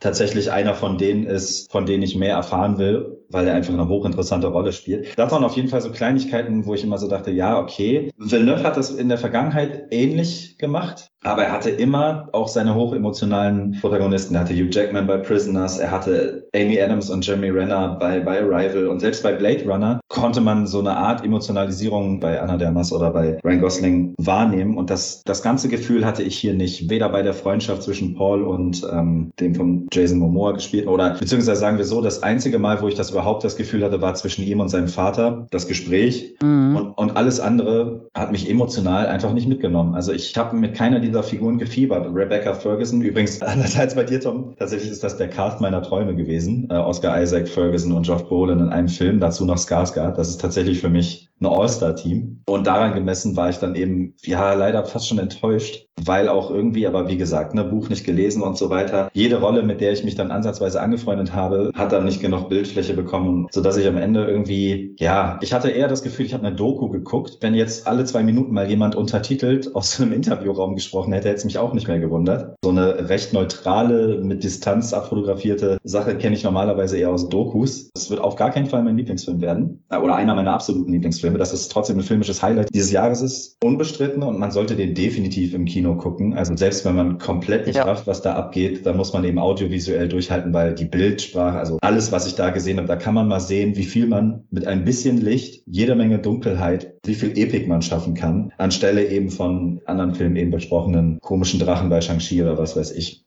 Okay, also werde mal positiv abschließen. Ich kenne ja das Buch, wie erwähnt, und deswegen sind mir die Figuren auch nahe gegangen. Der Cast ist fantastisch. Die Darsteller habt ihr noch gar nicht erwähnt oder vielleicht am Rande. Also Chalamet spielt super, ist die perfekte Besetzung. Ich hatte echt Zweifel, aber ist die perfekte Besetzung. Isaac ist klasse, hat auch die Verbindung. Ich finde schon, dass einige Figuren die Wärme haben, zum Beispiel Duncan und auch Paul, also Momoa und Chalamet, sehr gut getroffen. Dann finde ich das Worldbuilding unglaublich. Klar, Harkonnen, im Buch werden die wesentlich näher betrachtet und du bekommst auch mehr mit von denen. War vielleicht zeitlich nicht möglich. Es, es gibt ja Gerüchte von einem drei bis dreieinhalb Stunden Cut vom Part One. Da wird wahrscheinlich das ein oder andere vielleicht nochmal ausgebaut werden und mit den weiteren Fortsetzungen werden die auch gewinnen. Micha, du hast ja schön geschrieben. Ich habe dein Kommentar wo gesehen, dass man den Film ähnlich sehen muss wie die Gefährten, ja, und dass du dann das Gesamte brauchst. Klar, das hilft vielleicht jetzt nicht, nicht jedem, der das Buch nicht kennt und die Vorlage, aber ja, audiovisuell ist ein Meisterwerk und besetzt fantastisch. Kamera, Score, habt ihr erwähnt, Hans Zimmer, der übrigens für diesen Film, weil er großer Fan von Frank Herbert Roman ist, Spezi Nolan abgesagt hat für Tenet. Ja, er hat dann Dune gemacht stattdessen. Also der Mann hat sich für richtige entschieden. Und also ich finde ihn super, Dune. Er, er spricht auch vieles an, aber deutet es nur an. Ja, Kolonialismus, Spiritualität, Religion, Ausbeutung, Ökonomie. Das ist ja alles mit drin und das finde ich auch zeitgemäß und aktueller denn je. Deswegen bete ich, dass die Leute ins Kino stürmen und wenn ich jetzt so gerade die Zahlen sehe, er ist ja hauptsächlich mhm. jetzt in mhm. Europa erschienen und die Zahlen sind gut. Also er hat in fast jedem Land den besten oder zweit- oder drittbesten Start seit Corona hingelegt. Also das ist schon gut. Klar wird Bond alles pulverisieren. Ja, wobei das so ein Film ist, der glaube ich eher die typischen Europäer anspricht. Ich kann mir richtig vorstellen, dass der in Amiland untergeht. Ja, das wird er sowieso, weil er zeitgleich auf HBO Max läuft. Schau mal, Suicide Squad, wohl alle Fans den super finden und die Kritiker, hat er nur 57 Millionen Dollar bei 150 75 Millionen Budget eingespielt. Der Vorteil ist halt jetzt zumindest europäisch, dass sie wirklich entschieden haben, den Film in Europa vier Wochen vor US-Start zu bringen, weil es ja laut HBO oder laut Warner auch große Probleme gibt mit Raubkopiererei. Ja, die Dinger sind halt sehr leicht runterzuziehen dann bei HBO Max und werden weltweit verteilt. Deswegen werden sie ab 2022 ja dieses 45 Tage Zeitfenster, Kinofenster wieder einführen, Warner. Und eins möchte ich noch zu den Effekten sagen. Das Zauberwort ist homogen. Hier wirkt nichts CGI gematscht oder irgendwie verfremdet. Hier passt es perfekt rein. Ja. Muss ja sagen, ich fand die Würmer nicht so beeindruckend, ne? What? Also, ne. Also weder von den Effekten noch von den Auftritten habe ich gedacht, da habe ich mir ein bisschen mehr versprochen. Da fand ich die bei, bei Lynch haben mich äh, mehr beeindruckt, einfach von der, von der Szenenkraft an sich. Ja gut, der Lynch ist ja ein bisschen weiter storytechnisch. Da kommt ja noch einiges, ja. Also die sind jetzt auch nur angeteasert, wenn man so will. Ja, also die spielen ja erst noch eine Rolle dann, eine richtige, ja. Ein Wurmritt gab's ja noch nicht. Ja. Natürlich gab's den Wurmritt oh, schon. Ja, aber nicht von Paul, verdammt nochmal. Ja, das stimmt. ja. Aber es wird zumindest schon mal angeteasert. ja, ich sage ja, geteasert, genau, ist meine Ja, ja das stimmt, das stimmt. Also es wird nur nicht voll ausgespielt. Auch für die, für die Kenner des David Lynch-Films halt, ne? Also so, mhm. er sagt ja selber, er ist auch ein super großer Fan und das war eigentlich immer sein Herzensprojekt, was er unbedingt umsetzen wollte. Und jetzt hat er so die Größe gehabt, um das endlich zu machen. Genau, 165 Millionen Dollar Budget habe ich mal nachgeschaut. Das geht eigentlich, wenn ich sehe, was Marvel ausgibt für Shang-Chi und Co. Wow, da ist schon ein bisschen mehr Film äh, zu sehen, finde ich. Wobei ich sagen muss, dass ich äh, echt schade finde, dass die da dann auch so 0815 Poster nur rausgekackt haben, ne? Ja, also gut, also das sieht das wirklich stimmt. aus, äh, wo ich gedacht habe, hm. Und das Einzige hat Heiko gesagt, da Heiko mich dann gefragt, ich weiß nicht, warum man sich den Film für Heimkino holen sollte, weil das ist wirklich ein Film für die Kinoleinwand. Also, was für ein Kino muss man zu Hause haben, damit man den Film genauso genießen kann. Ja, man kann es ja zusätzlich machen. Ich weiß, was du meinst, das stimmt, den musst du auf der Leinwand schauen, aber ich werde den sicherlich auch noch zu Hause genießen, so wie ich Blade Runner 2049 dann zu Hause auch nochmal genossen habe. Wahnsinn, der Film. Also im 4K. Unglaublich. Ja, gut. Würde ich sagen, sind wir am Ende angekommen, oder? Also Dune muss man gesehen haben und ich ja. habe es von allen rausgehört. Das ist der beste Film, den wir heute besprochen haben. Mm, nicht für mich, aber ähm, Fresse. Ja. okay, alles klar. Aber was war nochmal deiner Fast and Furious? Fast 9, ne? ja. Ja, genau, Fast 9, weil der ist für mich einfach ein bisschen anspruchsvoller als diese Wüstenabenteuer da. Epischer, ja, die Figuren waren dir wärmer, ja. Ich weiß. Epischer, ja, ey, die Family. haben einen Unterbau, da kann ich mich reinlegen. John Cena, der hat alle Außerdem gespielt. hatten die gar keine Autos bei Dune. Äh, voll dumm. Benutzt der Kackwürmer. Sorry, Bruder, ja. Ui, Ali und Kemal. Wir haben bloß die zwei Königshäuser nachgemacht. oh Gott. Okay, alles klar. Ja, dann sind wir am Ende angekommen. Liebe Hörer, wir hoffen, wir konnten euch ein paar Filmtipps geben. Schaut unbedingt Dune. Bond kann noch warten. Geht in Dune. Das ist wichtiger. Und Shang-Chi schaut auf Disney Plus im November dann. Ja, wir würden uns freuen über Feedback und iTunes-Bewertungen. Ja, das hilft uns auch besser sichtbar zu werden für andere, damit unsere CT-Familie noch größer wird. Hierzu könnt ihr uns auf den bekannten Kanälen, ja, wie Facebook, Twitter, YouTube, ja, YouTube. Tobi, da müssen wir wieder mal was tun. Instagram und ja, TikTok müssen wir mal schauen. Tom, können wir vielleicht mal eine Kritik tanzen, wir zwei? Der Moment, wo ich bei TikTok irgendwas mache, ist der Moment, wo ich, weiß ich nicht, mein Elternhaus auch verrate, um mal mich politisch Dune-mäßig auszudrücken. Okay, ja gut. Wo ich den Film gesehen habe, habe ich dich schon auch ein bisschen so verortet bei den Hakonnen, wenn ich ehrlich bin, so wenig. Nee, auf keinen Fall. Ich wäre bei den Fremen, aber sowas von. Äh, genau. bei den Femen, ja. Ja, ich wäre bei den Fremen auf jeden Fall. Das sind doch die, die mal oberkörperfrei demonstrieren. Ja, das, das, das meinte ich ja gerade bei den Femen. bei den Femen würde ich dich auch verbuchen, aber.